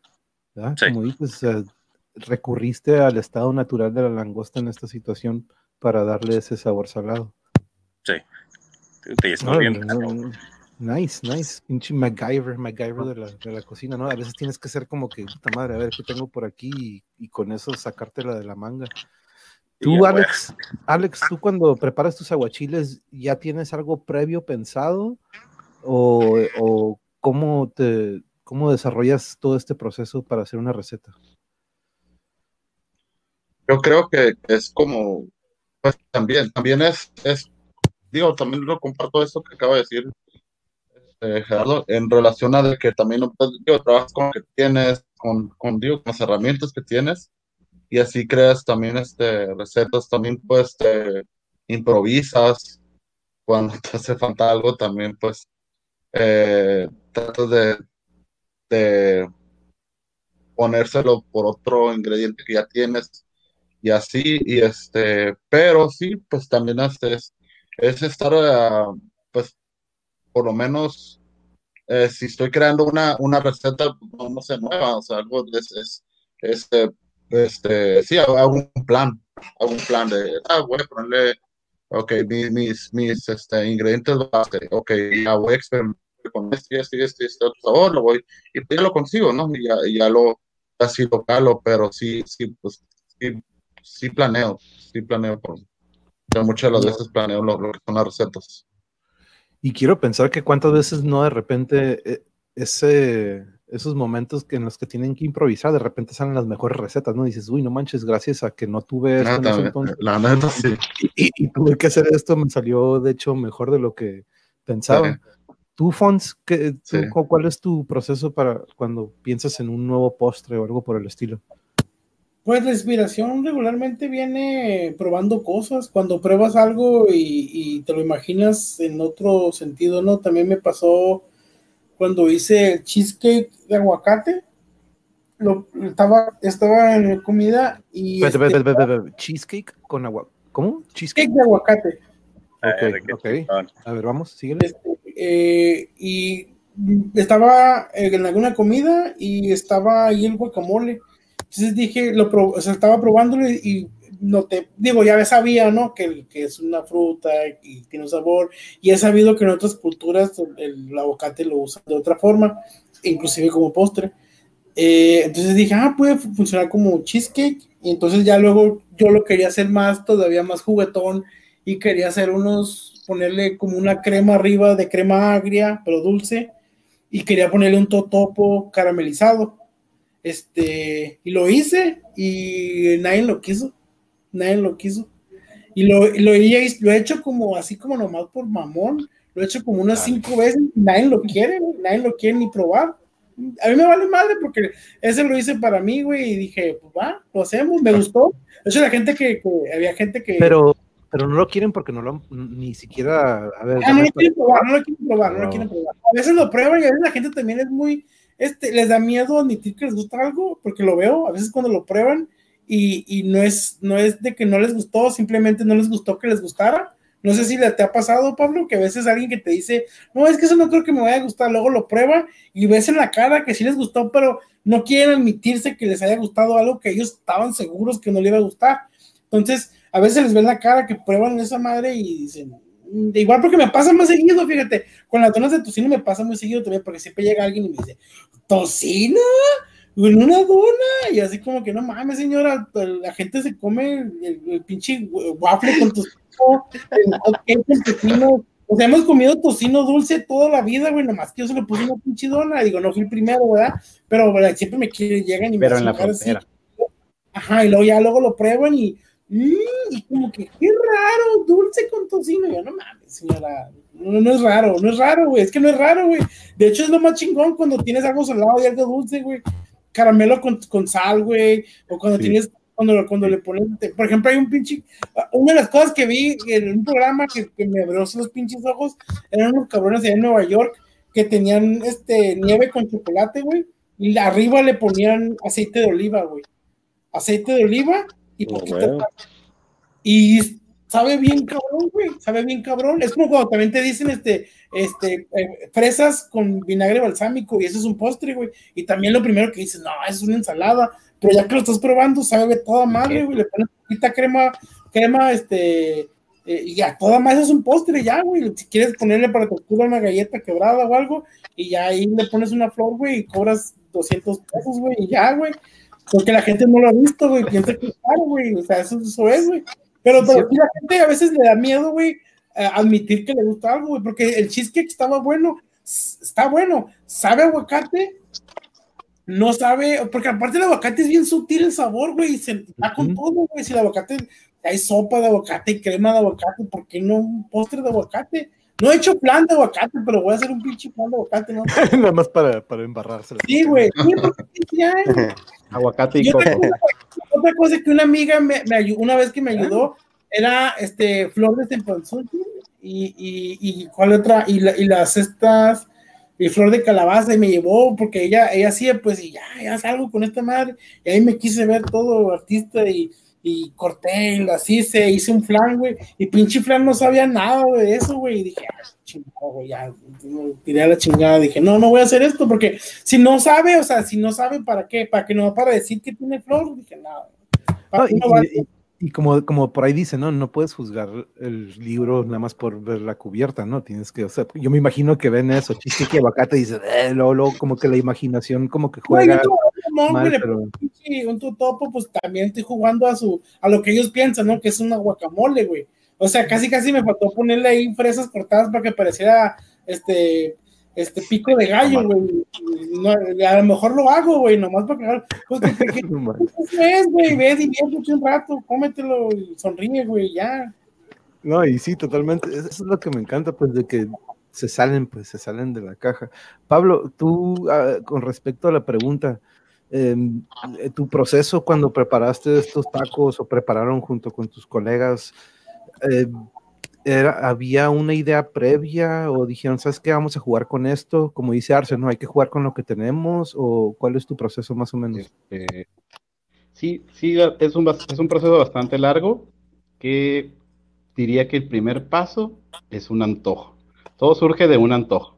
Dice, se me antoja comer y escoges la proteína y de ahí empiezas como a como si hicieras un arbolito, ¿no? De toma de decisiones y de ahí, ok, quiero comer atún. Bueno, ¿cómo lo quiero comer? ¿Caliente o frío? Pues voy para caliente. Luego, ok, de caliente, ¿qué, quiero? ¿Picoso, salado, agridulce? Y así empiezas a, a, llegar. Esa es como la forma científica de hacerlo. Funciona muy bien, pero quería hacer un paréntesis. La nieve de aguacate sabe súper buena y simplemente es aguacate, leche, nieve de vainilla y un poquito de calagua, de coco, la cosa más rica en la licuadora. Para que lo pruebes, seca. Este, bueno, volviendo a la, a la creación de un platillo, ah, todo empieza con un antojo y después nosotros tratamos de ver cómo le podemos dar nuestro toque, ¿no? Por ejemplo, un domingo nos levantamos crudos y decimos, oh, vamos a la birria, sí, vamos a la birria como todo Tijuana, que va a las 11, 12, y los tacos de birria, pero nosotros no hacemos tacos de birria, ¿qué podemos hacer? pues hagamos una birria, pero no vamos a hacer una birria de red porque ya todo el mundo la hizo, ya todo el mundo la inventó de mil formas. Pero ¿y si hacemos una birria de atún ahumado y nos vamos a Ensenada, nos chingamos unos taquitos de pescado allá, un aguachile, nos compramos un atún ahumado, regresamos y con eso hacemos una birria, a ver qué pedo, arre. Y así, ese fue como surgió un platillo, ¿no? Y ahora tenemos los domingos birria de atún ahumado, que está súper bueno. Algo que también es importante. Sí, está súper rica, súper rica. Oh. Igual las tortillas doraditas, la, el atuncito ahumado ahí, este, como estofado, cebollitas, cilantro, una salsa picante, eh, unas cebollitas desflemadas, así como las moraditas que van con habanero y orégano, limón. Algo que es bien importante también cuando creas un platillo es que consideres que no te empalague, ¿no? O sea, como que esté balanceado. Si nada más le metes dulce, después de un rato te va a aburrir Entonces necesitas siempre meter como elementos ácidos, como las cebollitas encurtidas, que te ayudan como a limpiar el paladar y poder seguir comiendo de lo mismo, ¿no? Los que están aquí toma, comen sus tacos de adobada con limón o sin limón. Con, yo con. Yo le echo limón al limón, Tom.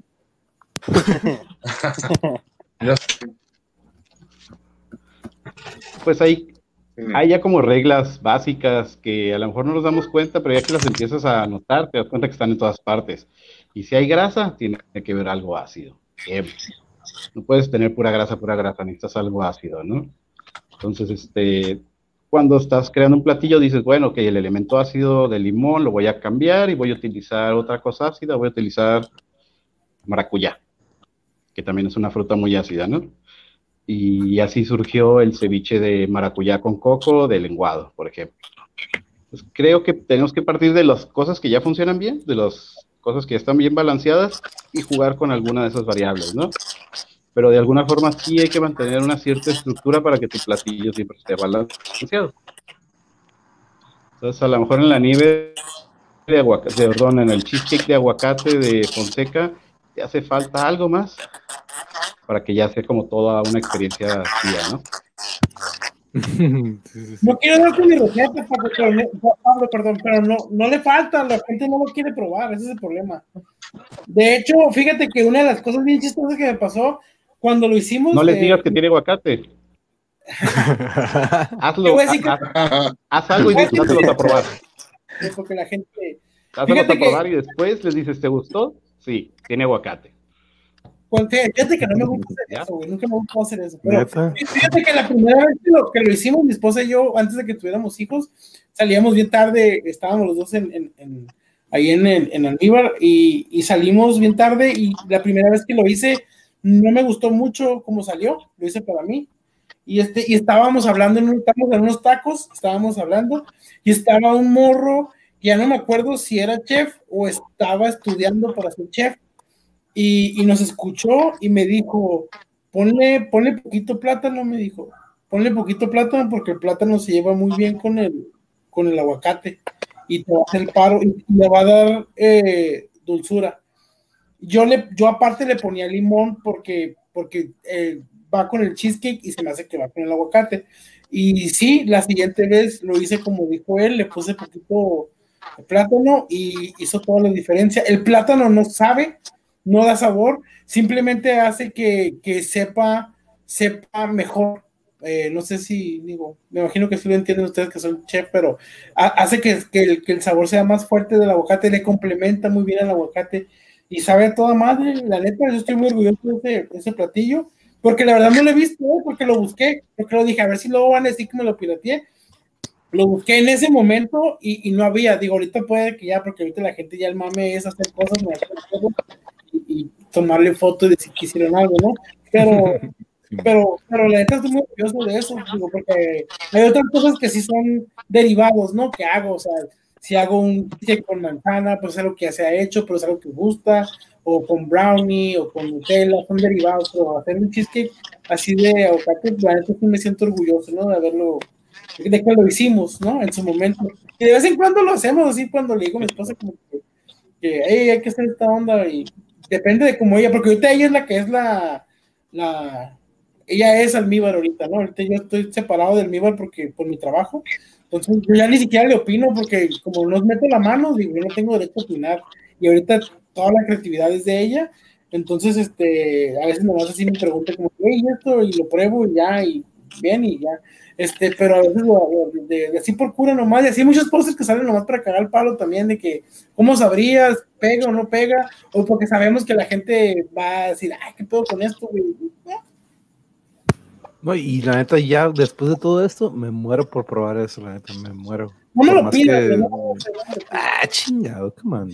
Porque soy, porque soy artista, güey, y si me pides algo no lo voy a hacer, güey. Ah, a ver, vamos a la siguiente, güey. Pero a poco, poco no, güey, pero a poco no, o sea, por ejemplo, ahí está Gerardo o Alex, ¿a poco no también, a veces no se no se desesperan ustedes cuando otros lugares, ahorita se está Pablo, este, cuando, cuando no hacen cosas así raras, güey, porque dices, ahí tienes toda la cocina, güey, ¿por qué me quieres, porque me tienes el mismo menú por cinco años? Aquí güey? ¿Por qué estoy, no aquí estoy. cosas? se, se me hace bien chingón eso cuando, cuando ves un lugar y te hace cosas diferentes, güey. O sea, no diferentes a todo el mundo, sino diferentes a ellos, que ellos hacen un platillo diferente. Imagínate que no lo hagan los lugares, güey.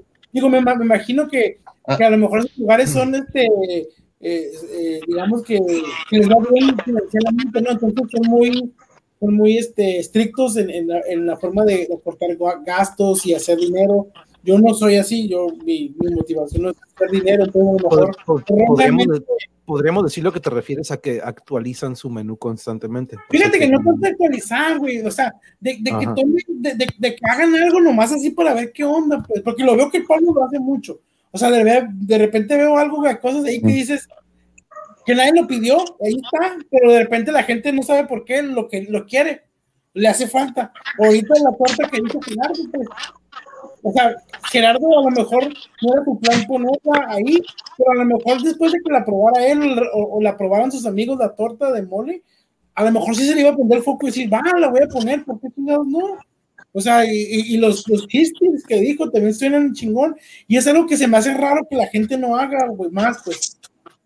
¿Sí me entiendes? O sea, que, que, que, a veces la gente se espere a ver algo en, en Pinterest o en, o en Facebook que lo hicieron en Nueva York, para decir, ah, güey, voy a hacer una pizza de birria, güey, güey, haz una pizza de menudo, güey, ahí está el menudo, ¡Hasta madre! Sí, ¿Me sí, sí, o sea, se me hace claro que no tomen esos riesgos más, güey, aquí en Tijuana, güey. Como que se, se, van a lo cómodo, ¿no? De que, ok, ya esto ya vendió, vamos a quedarnos con esto en lugar de que, ok, ¿qué más podemos hacer? Ahora, ¿qué, qué, qué podemos innovar o, o, o, este platillo que ya teníamos, ¿sabes qué? Vamos a agregarle esto y se convierte totalmente en otra cosa, ¿no? Fíjate que tenía, tenía, un vecino, güey, tenía un vecino ahí en Almíbar, güey, que se puso ahí eh, a vender ramen y tenía teriyaki, güey. Y, y, le dije, güey, oye, güey, ¿por qué no haces un platillo así para llamar la atención? Le dije, ahorita hay, hay moda, güey, de carne asada fries, güey, bien cabrón, güey. ¿Por qué no haces teriyaki fries, güey? cama de fries y pones teriyaki arriba, el pollo teriyaki, güey. El vato no quiso, güey.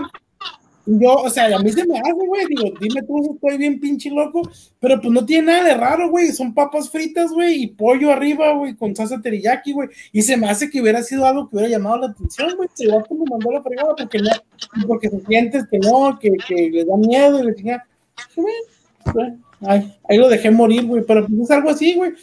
Así es, nomás pensar, güey, dos cosas, júntalas. No le gusta cocinar, Fonseca. ¿Dónde? Porque lo hace nomás por el negocio. Pues es que eso es, eso es, porque si no es redituable, pues no, y a neta, pues, tú sabes, por los estar aquí, güey, es más. Porque no le gusta cocinar, por eso. Sí, sí, sí. Y, y sí, ¿no? Y mira, es algo que voy a debatir, o ya debatimos, Pablo, que no a lo mejor no sabes, ¿no? Pero algo que me retiró a mí del alto rendimiento y del deporte que dices de competencia fue el negocio, güey. El deporte para mí, y yo lo voy a debatir muchísimo, se perdió cuando de repente se negocia con el atleta o se negocia con el deporte y el deporte en sí se pierde, pues ya todo, a todo el mundo los ves estresados. Ponte a ver cualquier deporte de alto rendimiento y los ves estresados, güey, no están disfrutando el juego. Juego en sí sinónimo de diversión, ¿no? pero claro. cuando viví las canchas y cuando lo viví adentro y digo, no mames, guacha el estrés de estos cabrones, la presión que tienen de los resultados, de que tienen que dar esto, ¿dónde quedó, dónde quedó el deporte, la esencia del deporte, no? La esencia de... Y aparte que pues los usan, güey. Muchos de que ya han visto mis videos van a decir, ah, este güey ahí va otra vez con eso de que usan al... Es que eso me separó, me separó de eso porque el negocio cuando entra, como vuelvo al arte, eh, para mí el deporte, el deporte y el, la técnica es arte, lo echa a perder, lo mancha. Entonces, este, creo que en eso algo que tienen ustedes en común, ¿no? De que no se fueron con lo que vende, sino que se fueron con lo que a ustedes les nació y fueron medio evolucionándolo de una manera que todos pudiéramos absorberlo de una manera, ¿no? Que, que es el peor error que hemos cometido Pablo y yo, güey, pero ni modo, ya estamos aquí, güey. No, yo no lo veo como error, yo, yo, al contrario, bueno, yo, yo de este lado, que yo no soy chef y yo no tengo nada, yo veo a ustedes dos como dos personas que digo, no manches, se la mega rifaron y están haciendo, por más que ustedes digan de que pues es, no es arte cuando, cuando el cliente lo pide modificado, no, Pablo al menos cuando da su arte para mí, yo sigo diciéndolo, Pablo pone las salsas ahí en la mesa para que tú lo hagas como tú quieras, ¿no? Pero yo estoy de acuerdo. De hecho, mi mamá muchas veces me regañó de que tú no puedes empezar a hacer un menjurje con el platillo que te presenta el chef. Si te ve el chef, te va a correr del restaurante o te va a poner una mentada de madre porque estás haciendo, estás destrozando el platillo que él te preparó, ¿no? Entonces, como dice Fonseca, ah, estos chefs ya se están yendo a la presentación o a muchas cosas que dices que sí se ve el toque artístico, ¿no? Pero sí, este es, es algo muy debatible. No sé qué piensas, Pablo. Yo creo que, bueno, voy a platicar una anécdota, ¿no? Este, cuando nosotros empezamos, empezamos con food truck, eh, como para situarnos en, el espacio-tiempo, ¿no? Después nos abrimos nuestro primer restaurancito, era muy pequeño, que habían como 20 personas, yo creo. Este, teníamos cuatro mesitas y a un lado de nosotros había un restaurante mucho más grande que vendía comida sonorense. ¿Me escuchan? Y el chef me dijo una vez, ahí mientras nos fumamos un cigarro en las horas muertas afuera del otro restaurante, me dijo, sí me escuchas, ¿verdad? Este, me dijo el chef, pues es que ustedes lo hacen como por, como por gusto, pero se les olvida que esto es negocio y las decisiones se tienen que tomar en base al negocio. I think it's frozen. Valió. No, sí te escucha, pero, pero, sí se escucha, ¿eh? sí se escucha. Se escucha todo. El Arce creo que un problemita, ahorita lo agrego. Sí, sí, sí, tú síguele. Ok, entonces la frase de este chef, que ya tenía en el negocio un buen rato, fue decirme, es que esto es negocio, esto no se hace por pasión. Pues ya, yo lo escuché, es un señor mayor, dije, órale, pues, pues así funciona su negocio y le iba muy bien. Pero en este momento ya pasaron cuatro años de eso y pues ese lugar está donde mismo, con el mismo número de gente o menos, y nosotros ahora somos más grandes que ellos cuando éramos más pequeños, entonces creo que sí hay que hacerlo por pasión. El negocio sí es importante, pero no hay que olvidarnos de esta parte de, la pasión o el corazón, porque después de todo es algo que haces durante 8, 10, 12, 14 horas al día. Y si es algo que no te apasiona y no te va a encantar, vas a tener una vida muy miserable. Entonces es mejor hacerlo por gusto y hacer lo que quieres hacer y romper un poco las reglas en ese camino, ¿no? Pero al final del día, después de 14 horas que termines bien puteado, vas a decir, ah, huevo, valió la pena. Logré que alguien que probara mi cheesecake de aguacate y dijera, mmm, qué rico, ¿no? sí, sí, totalmente. Y, Perdón por los ruiditos esos que están llegando a la página. Palota, voy a silenciarlos. No, no te preocupes. No, no, no, no se escuchan para nada. Oye, y este, mira, pasamos a la siguiente pregunta y sí está muy interesante eso que dices, Pablo, y tiene mucha importancia. Esta pregunta me la recomendaron, me la recomendó Yuri, mi pareja.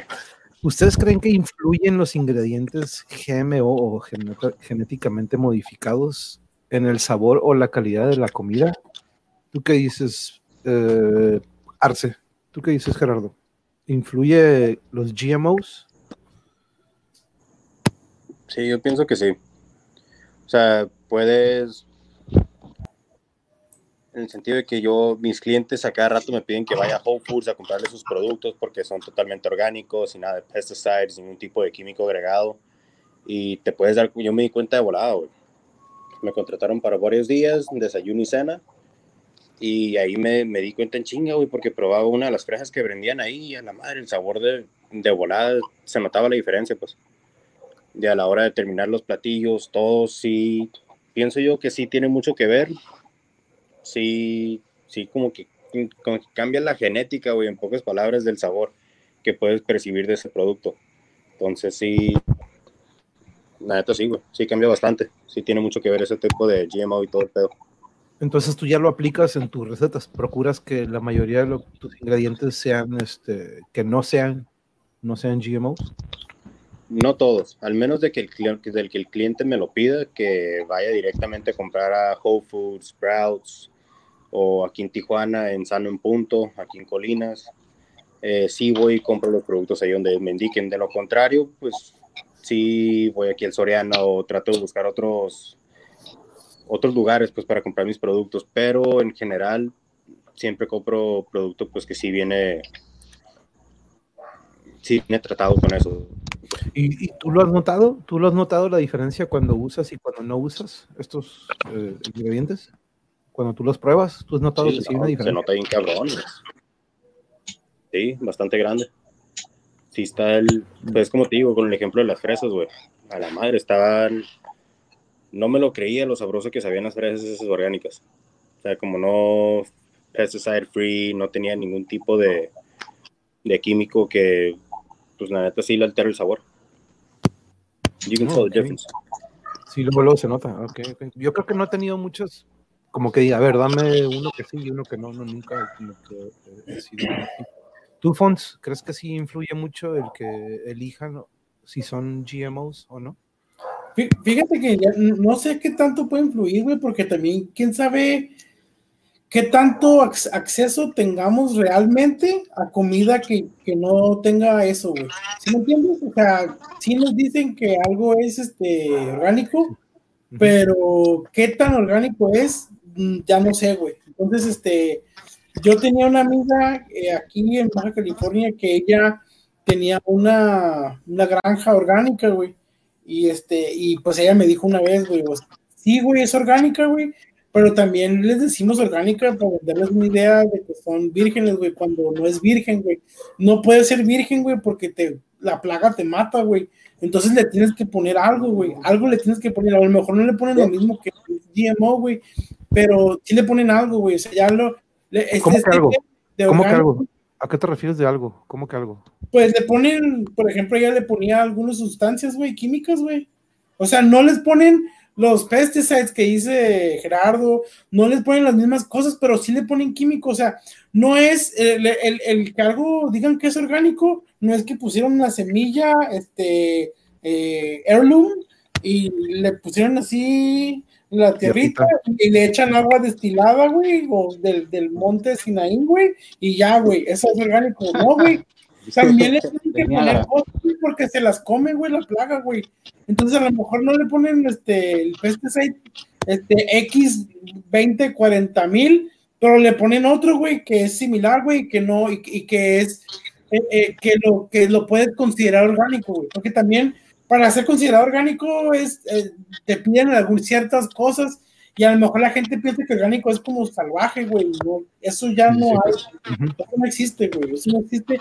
Y yo creo que muy pocos de nosotros hemos probado algo que, que haya sido, digamos, hecho en el campo como antes, ¿no?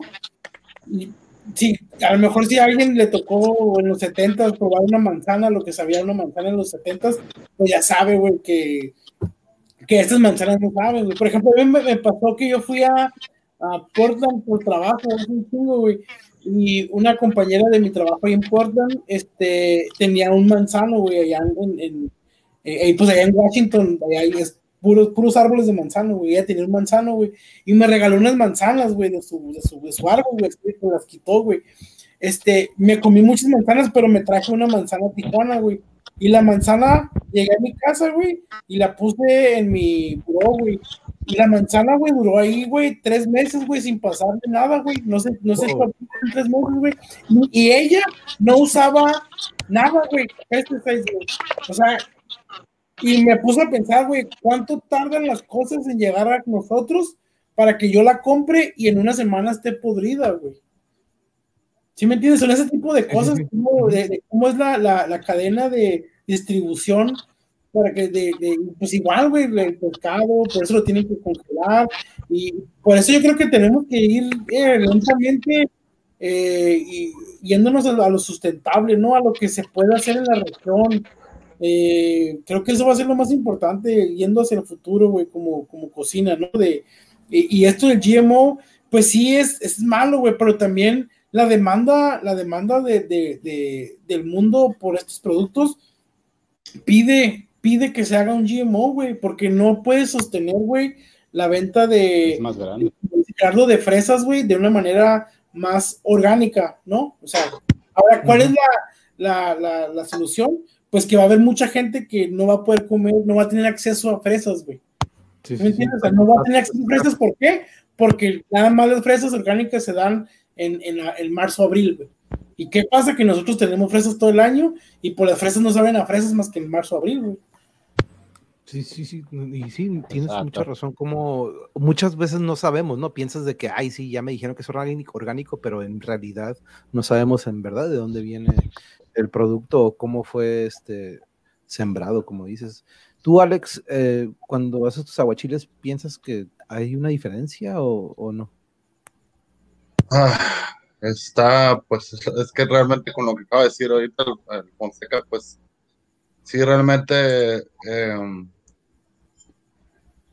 tratas por lo menos de, irte por el lado de, de irte por los productos que tienen el mejor sabor y realmente está, está muy difícil como cazar ese, y también con, con respecto a lo que, a lo que, al costo-beneficio también, porque pues también hay, hay, productos que pues realmente no están a, tu, alcance, aunque son los que usas. Claro. Y en, relación, por ejemplo, al orgánico. Entonces, pero sí, pues digo, no, yo creo que eso pues está aplicado casi en todo lo, lo que son, por ejemplo, las verduras o hasta los, pues las proteínas también. Entonces, está, está, difícil. Y, pues ahora sí que tu, tu, materia prima pues viene recién sacadita del mar, ¿no? Este, Ajá, sí, es, como dices la verdura, ¿no? La verdura sería lo único que tendríamos que ahí checar. ¿Tú, tú, Pablo, este, crees que sí influye mucho o es importante que empecemos a ver eso de, de los productos que son genéticamente modificados? Pues mira, si la pregunta fuera si influye mucho, yo diría que no, porque el cocinero siempre puede hacer magia con lo que hay. Eh, ¿Qué opino acerca de eso? Pues en realidad está muy amplio. Por ejemplo, la mazorca, el maíz, era como este tamaño antes, hace como, creo que 8000 años están los primeros vestigios de, agricultura en América y están en Tehuacán, precisamente es que mi abuela es de Tehuacán, ¿no? Mi familia es de Tehuacán. Y era un maíz como este tamaño. Si siguiéramos con ese maíz, pues no podríamos tener todas las tortillas y todo lo rico que tenemos gracias al maíz. Eventualmente se fue seleccionando, se fue agarrando los más grandes, sembrándolos aquí, poniéndoles esto, hasta que pues ya tenemos unas pinches mazorcas así. No sé si has ido al Zócalo o por allá y te pides un esquite y son unos granos como el tamaño de mi dedo, ¿no? Sí, sí, sí. Este, ¿Cómo llegamos ahí? No sé. Pero pues obviamente modificamos la genética del maíz, ¿no? A lo mejor no lo hicimos en dos generaciones, lo hicimos en 300, pero de que vamos a estar modificando los alimentos constantemente, lo vamos a estar haciendo. Si nos vamos al camarón, si vamos y queremos agarrar camarón orgánico del mar que crece por ahí, por cada 10 kilos de masa que rasca la, la red solo un kilo es de camarón, lo demás son otros pescaditos, arrecifes, pendejadas que se hacen surimi o se tiran o no importa, ¿no? Pues ahí yo diría que el camarón orgánico no sería lo mejor. Yo creo que es mejor tener una granja y sembrar camarón y no darle en la madre a todo a la hora de pescar. Pero igual también la granja genera tóxicos y genera este pues que haya cero biodiversidad en un, en un área, entonces tiene sus lados buenos y tiene sus lados malos que si afecta el sabor, creo que también en algunas cosas sí afecta el sabor, en otras no. Entonces no podría tener una respuesta como muy definitiva sobre las cosas porque tendremos que analizar cada caso, ¿no? Si nos vuelves a hacer la pregunta, pero dices, ¿tú consideras que el tomate genéticamente modificado afecta el sabor? Pues mejor ya podemos tener una respuesta más real. Pero así tan amplio, en realidad depende de lo que está pasando, de lo que tenemos. Claro. Ahora, más o menos relacionado a lo que estamos... Por cierto, Nos, quedamos contigo, Pablo, para la siguiente pregunta. Mira, vamos a verla aquí en la pantalla. ¿Tú consideras que es importante ya comenzar a incluir platillos veganos en los menús de hoy en día? ¿Tú crees que es algo importante?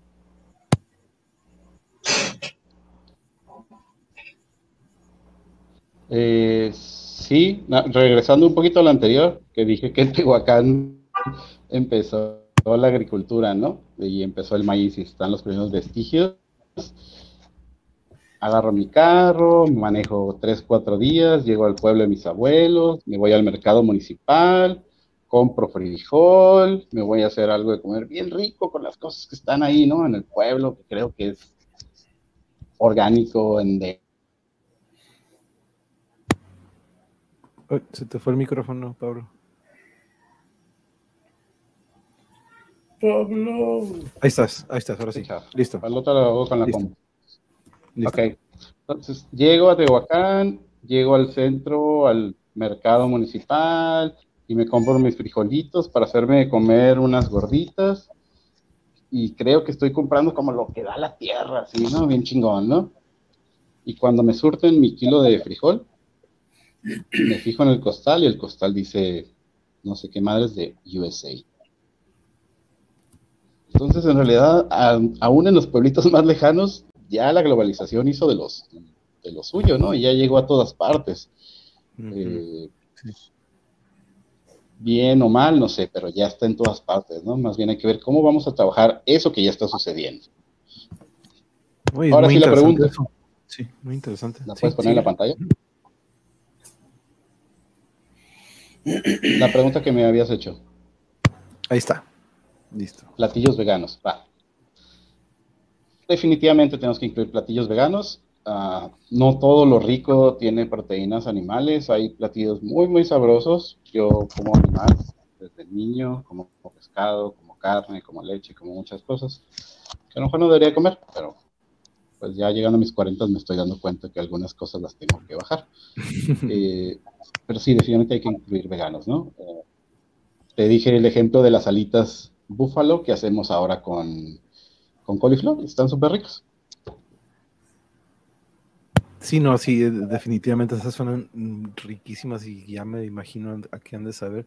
Tú, Arce, ¿tú crees que ya es importante meter platillos veganos en los menús de hoy en día? ¿Tú qué crees?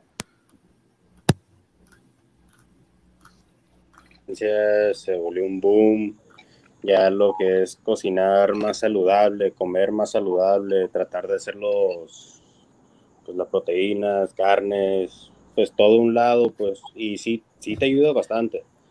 Vi un documental hace poco donde era, era un deportista, corría maratones y dijo al principio pues sí corría, ganaba y todo, pero hubo algo, se enfermó donde tuvo que y empezó a comer más vegetales, más saludable y eso le empezó a ayudar y dijo, no mames, ahora puedo correr más, mi respiración aguanto más, en el sentido de que ya no se bofea tan rápido y dice que sí le que dejó casi por completo todo el producto animal y que se siente de maravilla.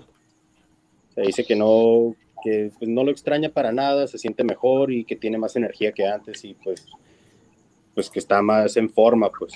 Entonces siento que sí porque pues es una tendencia que ya llegó a quedarse, ya el comer más saludable. Ya no es como antes de que se deja, se deja a un lado, pues. Está como este chef Alain Passard, allá en Francia, que tres estrellas Michelin, sirviendo pues carnes a todo, pues desde que empezó hasta que dijo, ¿sabes qué? Un día me harté de, de servir este tipo de producto, marcó a la guía Michelin, les dijo, ¿sabes qué? Tengo planeado sacar todos los productos cárnicos de, de mi menú, nada más para que estén enterados por si me quieren quitar las estrellas.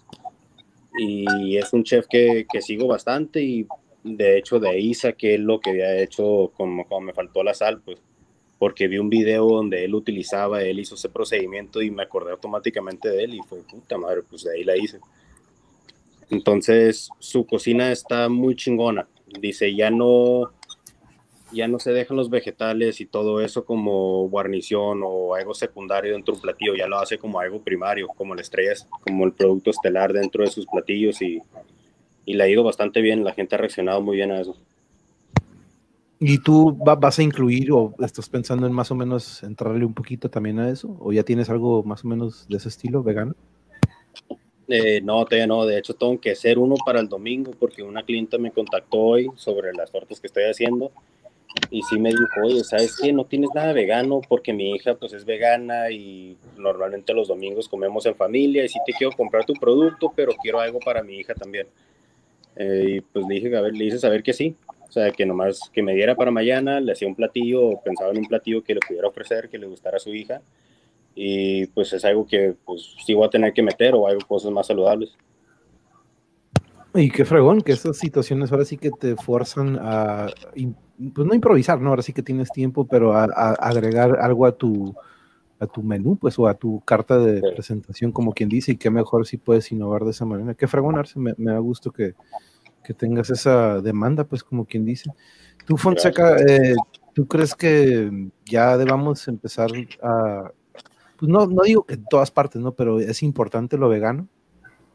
Eh, sí, güey. Fíjate que a mí eh, hace unos días me da risa porque hace unos días estaba hablando con un amigo de eso, güey. Él es químico, güey.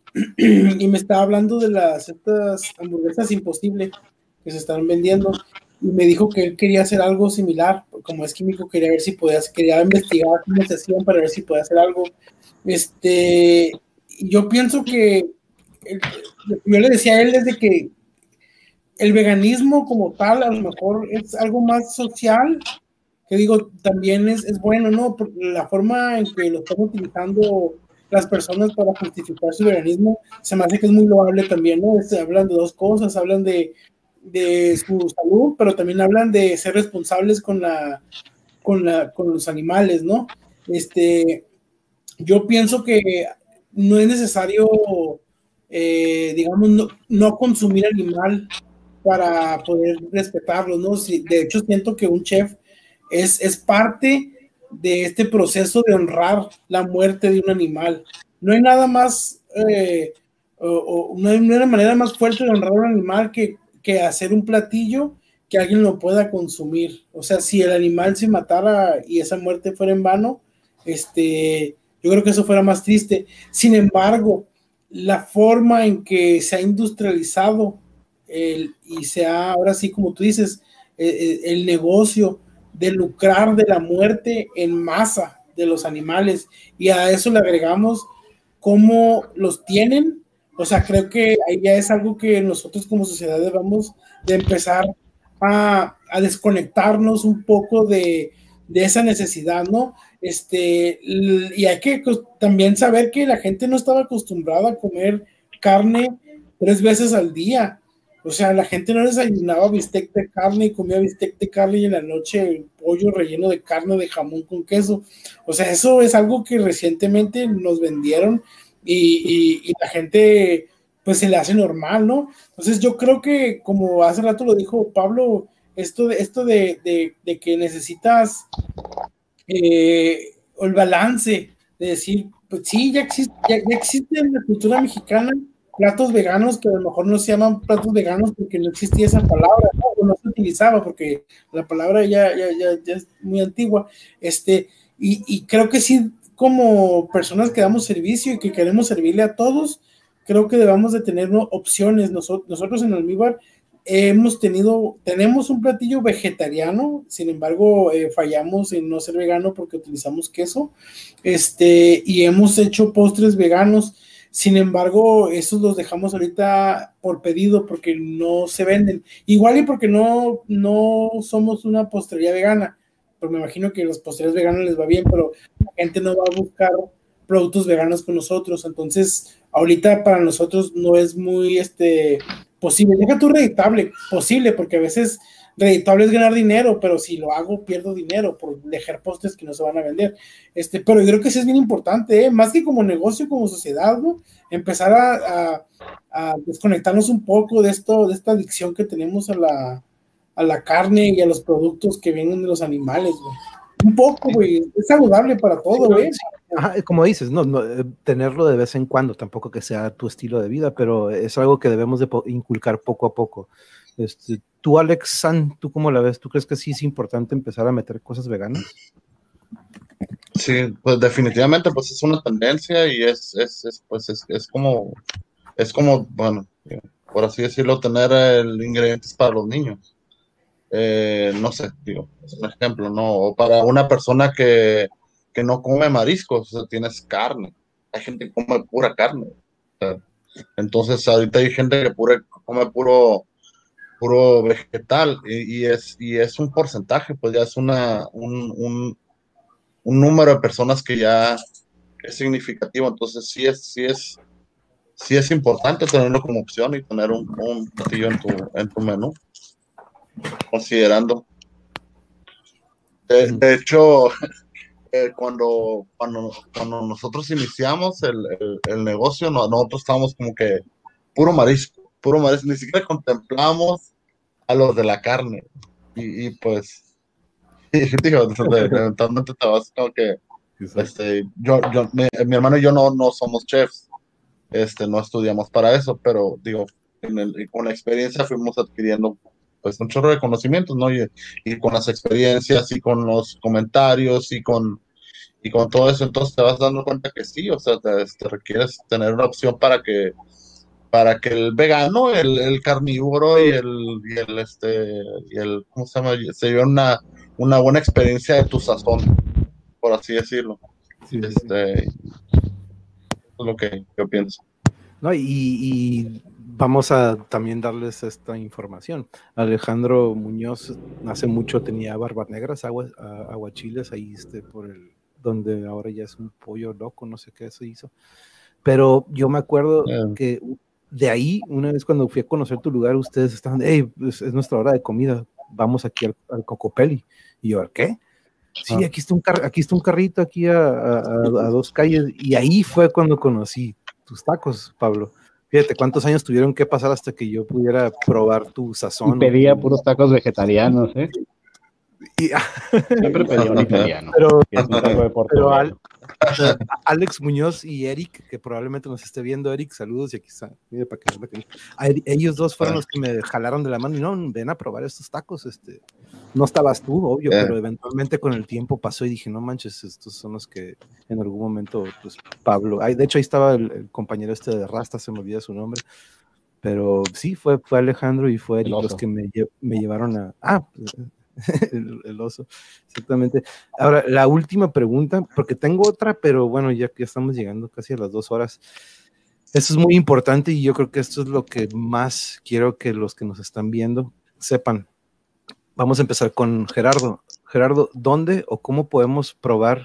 Ya le voy a tener que cambiar el nombre, eh, le voy a quitar arte porque es para ustedes no saben, Sí, me ofendí, pero sí, no se vayan a ofender, no se vayan a ofender de que, pero Arce, si queremos probar de tu, de, de tu comida, ¿dónde te buscamos? ¿Cómo te encontramos? ¿Qué show? Eh, pues tenía una página, pero la terminé cerrando. Eh, me pueden contactar por mi teléfono o mejor por redes sociales. En Facebook estoy como Alexander Bondaca. En Instagram estoy como GWRD-RC. Y- Ahorita, bueno, ahorita, ahorita todos me van a dar sus links y los voy a poner en la descripción, pero síguele, sí, dinos y de todas maneras para que sepan. cualquier cosa, pues por redes sociales. Redes sociales y también por número. Estoy por conseguir otro teléfono para que ese sea estrictamente para negocios, no para estar dando mi número personal. Claro, Pero claro. Sí, esos serían los tres principales: redes sociales y por, por teléfono. ¿Y qué es lo más próximo que tienes? de- ¿Es el evento que tienes allá al otro lado? Este, tengo esos, pues son, tengo como seis o siete eventos de chef privado por mes, allá en el otro lado. Aquí en Tijuana estoy empezando a hacer pop-ups en el Valle de Guadalupe. Eh, estoy estudiando porque tengo, me estoy metiendo en el- la industria de cannabis. Entonces, una de las metas es eh, pues ser de los primeros, ya cuando se, se vuelva 100% legal aquí en México, ser uno de los chefs principales que trabaja con cannabis y puede, puede brindarle una experiencia diferente a los comensales y no nomás una experiencia bien hecha. O sea, dosis perfectos, que no, que puedan disfrutar de ese evento sin, pues, sin que se malpasen o porque ya no tenía antes, por mi experiencia, he sabido de muchas personas que han tenido malas experiencias con eso. Entonces, pues ese, esos son los proyectos que vienen. Y sí, pienso que va a estar chingón. Me desvié que No, y- un la pregunta, pero va a estar padre. No, y, y yo he visto lo que, ha, lo que ha posteado Gerardo en su página y todo se nos antoja. El otro día salió con unos Rice Krispies Treats con Ferrero Rocher, que, me, este, muy, muy, rico, muy, muy- muy ricos y muy... muy- Muy bueno. Alex Muñoz, eh, si queremos un aguachile de los tuyos, ¿dónde podemos pedirlos? ¿Dónde te encontramos o cómo está el show? Realmente eh, la, la página del Barba Negra, pues siempre, siempre ha estado ahí. me pueden contactar directamente por ahí por la, por la página. Este, esa la voy a dejar este, hasta, hasta el momento que volvamos a poner otro Barba Negra, ya, ya nos tardamos De- también. en De eso. hecho, déjame si quieres mejor, Barba Negra. No estaba seguro si Ah. todavía estabas usando la página de tu. te la, te, del te ¿verdad? te la voy a poner. Ok, ok, lo ponemos Sí, en, ajá, en- de, en la la, fanpage, la fanpage de, del Barba Negra, ahí te la voy a poner ahorita. Ok, ahorita la ponemos aquí en la descripción. Entonces, Sí. por ahí, si queremos aguachiles, por ahí te contactamos. Así es, por ahí me pueden contactar. Y se lo recomiendo muchísimo. Tiene varias versiones, unos súper enchilosos, pero cuando Alex sabía que yo iba a estar, los preparaba no tan enchilosos, que yo... light. Sí, los, los light versions, pero sí, muy ric- Los, agua- eh, los aguachiles en Chile. ¿Qué onda? no? Como que- Los aguachiles en Chile. Ah, caray. Sí, no. Y bueno, eh, ahorita lo agrego a la, a la página, pero aquí tengo, por ejemplo, Fonseca. Nos, po- te podemos encontrar ahí en tu Facebook y en qué otra parte te podemos encontrar. Eh, ahorita nada más ahí en Facebook, eh, viven en la calle 8, está, está el café. Ahí Y sentado en el está- sofá. Además tenemos servicio para llevar. Ah, sí, ahorita por la, por la contingencia, pues únicamente para llevar, les recomiendo muchísimo. ¿Cuál es el postre más reciente que sacaron, Fonseca? ¿O el que el de Lucky Charms? Vi, vi la foto que puso Lady Sí, de Lucky Lucky Charms Charms, Cheesecake. Sí, sí, Lucky Charms. Wow, eso no, no, no me imagino lo que es. Pero ahí encuentran sus postres para llevarlos. Fíjate este, que estoy más orgulloso de uno que hizo mi esposa.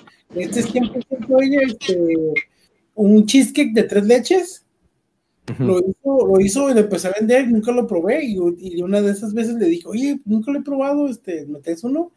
Y se me hizo bien cabrón como eh, lo que hace ella es este, el pastel ya mojado de tres leches, lo, lo pone sobre una capa de cheesecake y luego le pone el cheesecake arriba y luego ya lo mete otra vez al horno.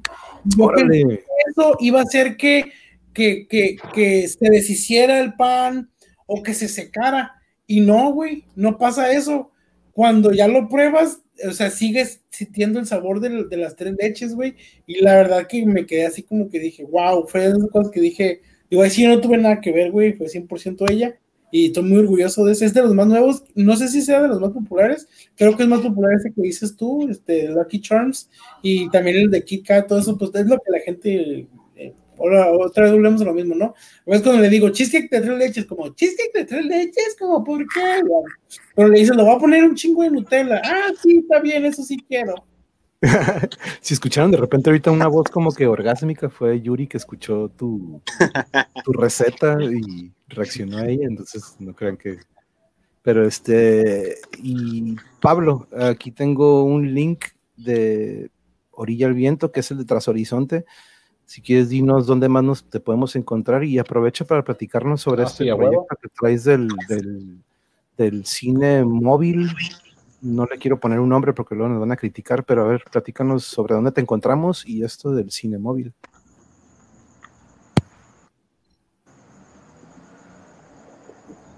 Pues bueno, nos encuentras ahí en la página que pusiste. Espero me escuche bien. Y también nos puedes encontrar a lo mejor entre Ensenada y Tijuana cortando, eh, o más bien buscando entre los cerros un poco de leña de manzanita. Porque la manzanita, que es un árbol así como rojito, es como un arbusto, que da unas bolitas. eh, sirve muy bien para ahumar el atún.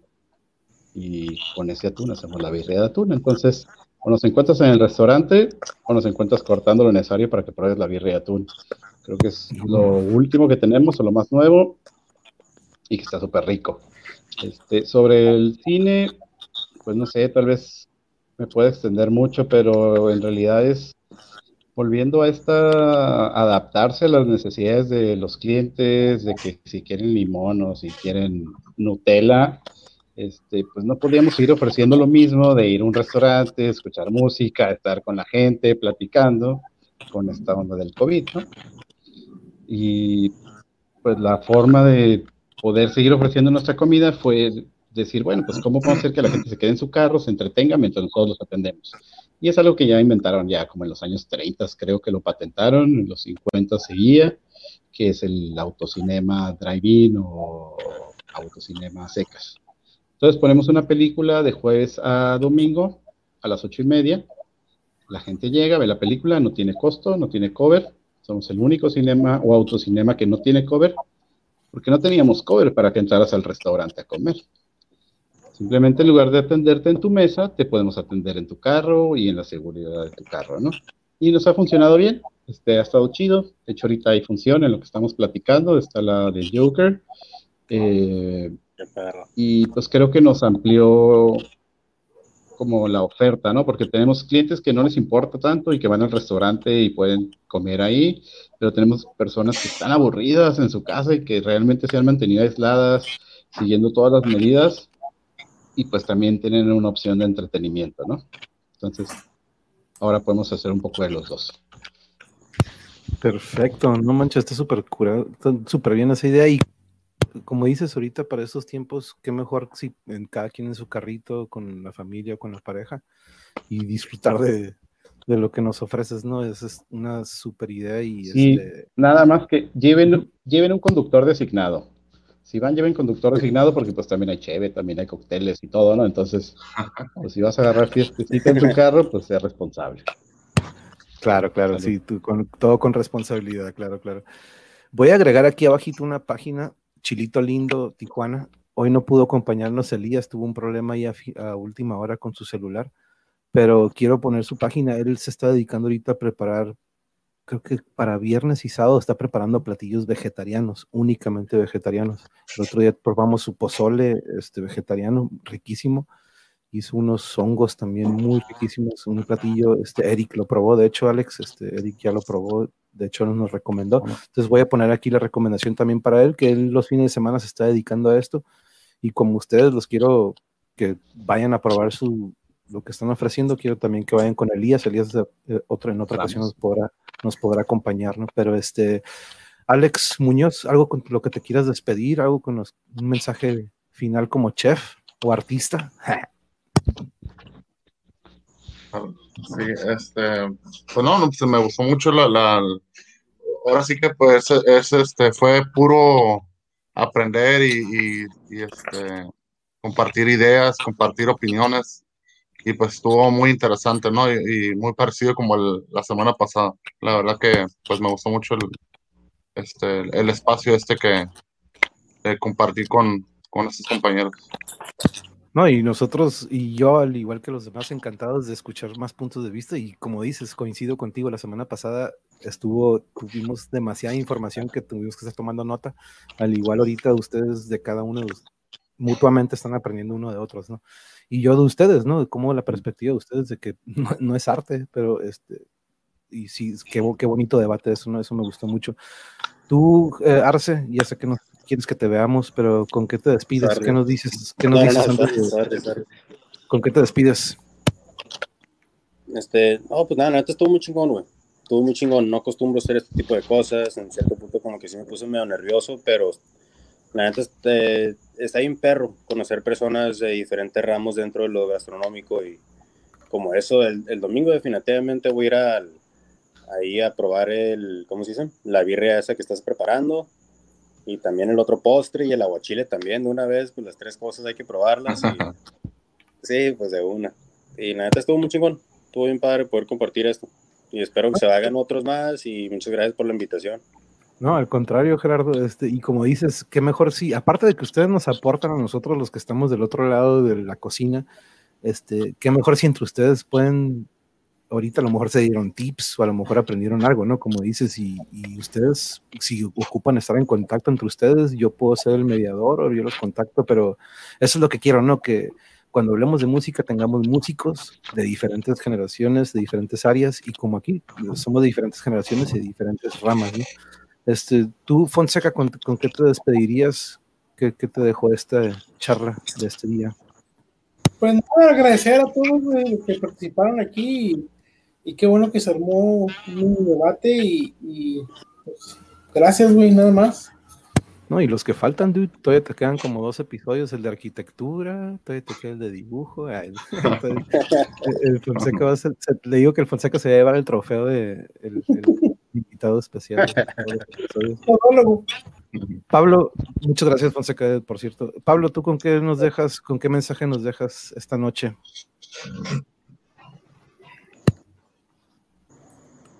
Eh, pues estuvo chido, obviamente. Es la primera vez que hacía algo así. De hecho, creo que soy quintito. Acabo de, de pasar a los que ya no son vírgenes. Eh, me gustó. Me hubiera gustado que en el principio porque me gustó el debate, ¿no? Esa parte creo que se puso chida. Me hubiera gustado que a lo mejor de alguna forma sabría, ya supiéramos las preguntas que vienen, Ok, sí, sí, sí. como Muy bien. para podernos preparar un poquito más. Y, y a lo mejor hasta podrías agarrar bandos. ¿Saben qué? A ustedes les va a tocar esta parte y a ustedes esta y armar acá como un cotorreo más de allá para acá, de allá para acá. Bien, me bien, me, me gusta, me gusta. Mira, chido. yo procuro que sea así para que sea tipo como que en el momento, pero tienes mucha razón. Normalmente lo hago un día antes, les mando las preguntas para que sepan más o menos una idea, ¿no? Cuando son temas eh, complejos, pero como esto es algo que ustedes se dedican, yo asumí o más bien tomo la decisión de que digo, no, va a ser algo tan sencillo que pues quiero que salga en el momento, ¿no? Pero tienen mucha razón, a veces en algunos temas o en algunos tópicos es mejor venir con una previa noción de lo que va a ser, ¿no? Y sí estoy de acuerdo contigo, Pablo, y lo voy a tomar en cuenta y, y sí, lo va a hacer mucho más ameno.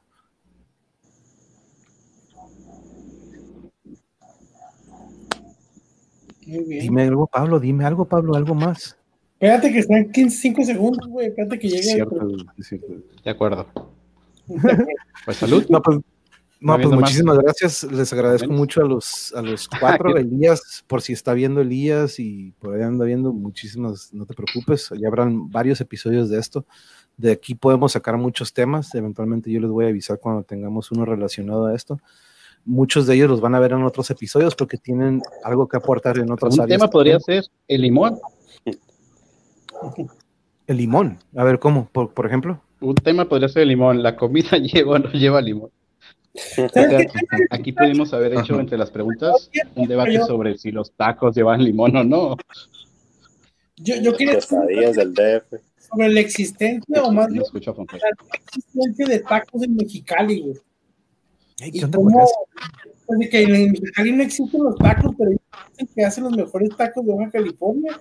Me hace bien raro cómo funciona eso, güey. ¿Pero qué empezó eso? ¿Qué fue lo que desató esa... No esa... sé, fíjate que yo, yo tengo tres- casi tres años viviendo en Mexicali, güey, y pues no hacen tacos allá, güey, no sé, no sé de dónde sacaron de repente, traen esa cura, como que piensan que nosotros nos creemos capital cuando ni siquiera queremos ser capital y, y se sienten ahí como que les queremos quitar lo único que tienen y, y se agüitan porque acá dicen que los tacos están buenos, pero pues yo he ido a otros lugares, güey, y la neta, sí, güey, están buenos los tacos aquí, güey.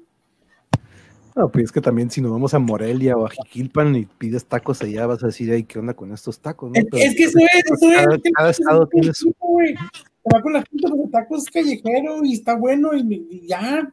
O sea, Es- Es como la comida china, vas a la comida china de Mexicali, pero vas a San Francisco y es otra comida china. Hace poquito tuvimos experiencia en Nueva York, la comida china de Nueva York es otra. A la pero aparte, aparte imagínate que toda tu identidad cultural sea decir que tu platillo eh, chingón es de la comida china, güey, americanizada, güey. Imagínate eso. Ese es un buen tema, güey. Pero bueno, Los tacos, sí, podemos, eh, los tacos y el limón.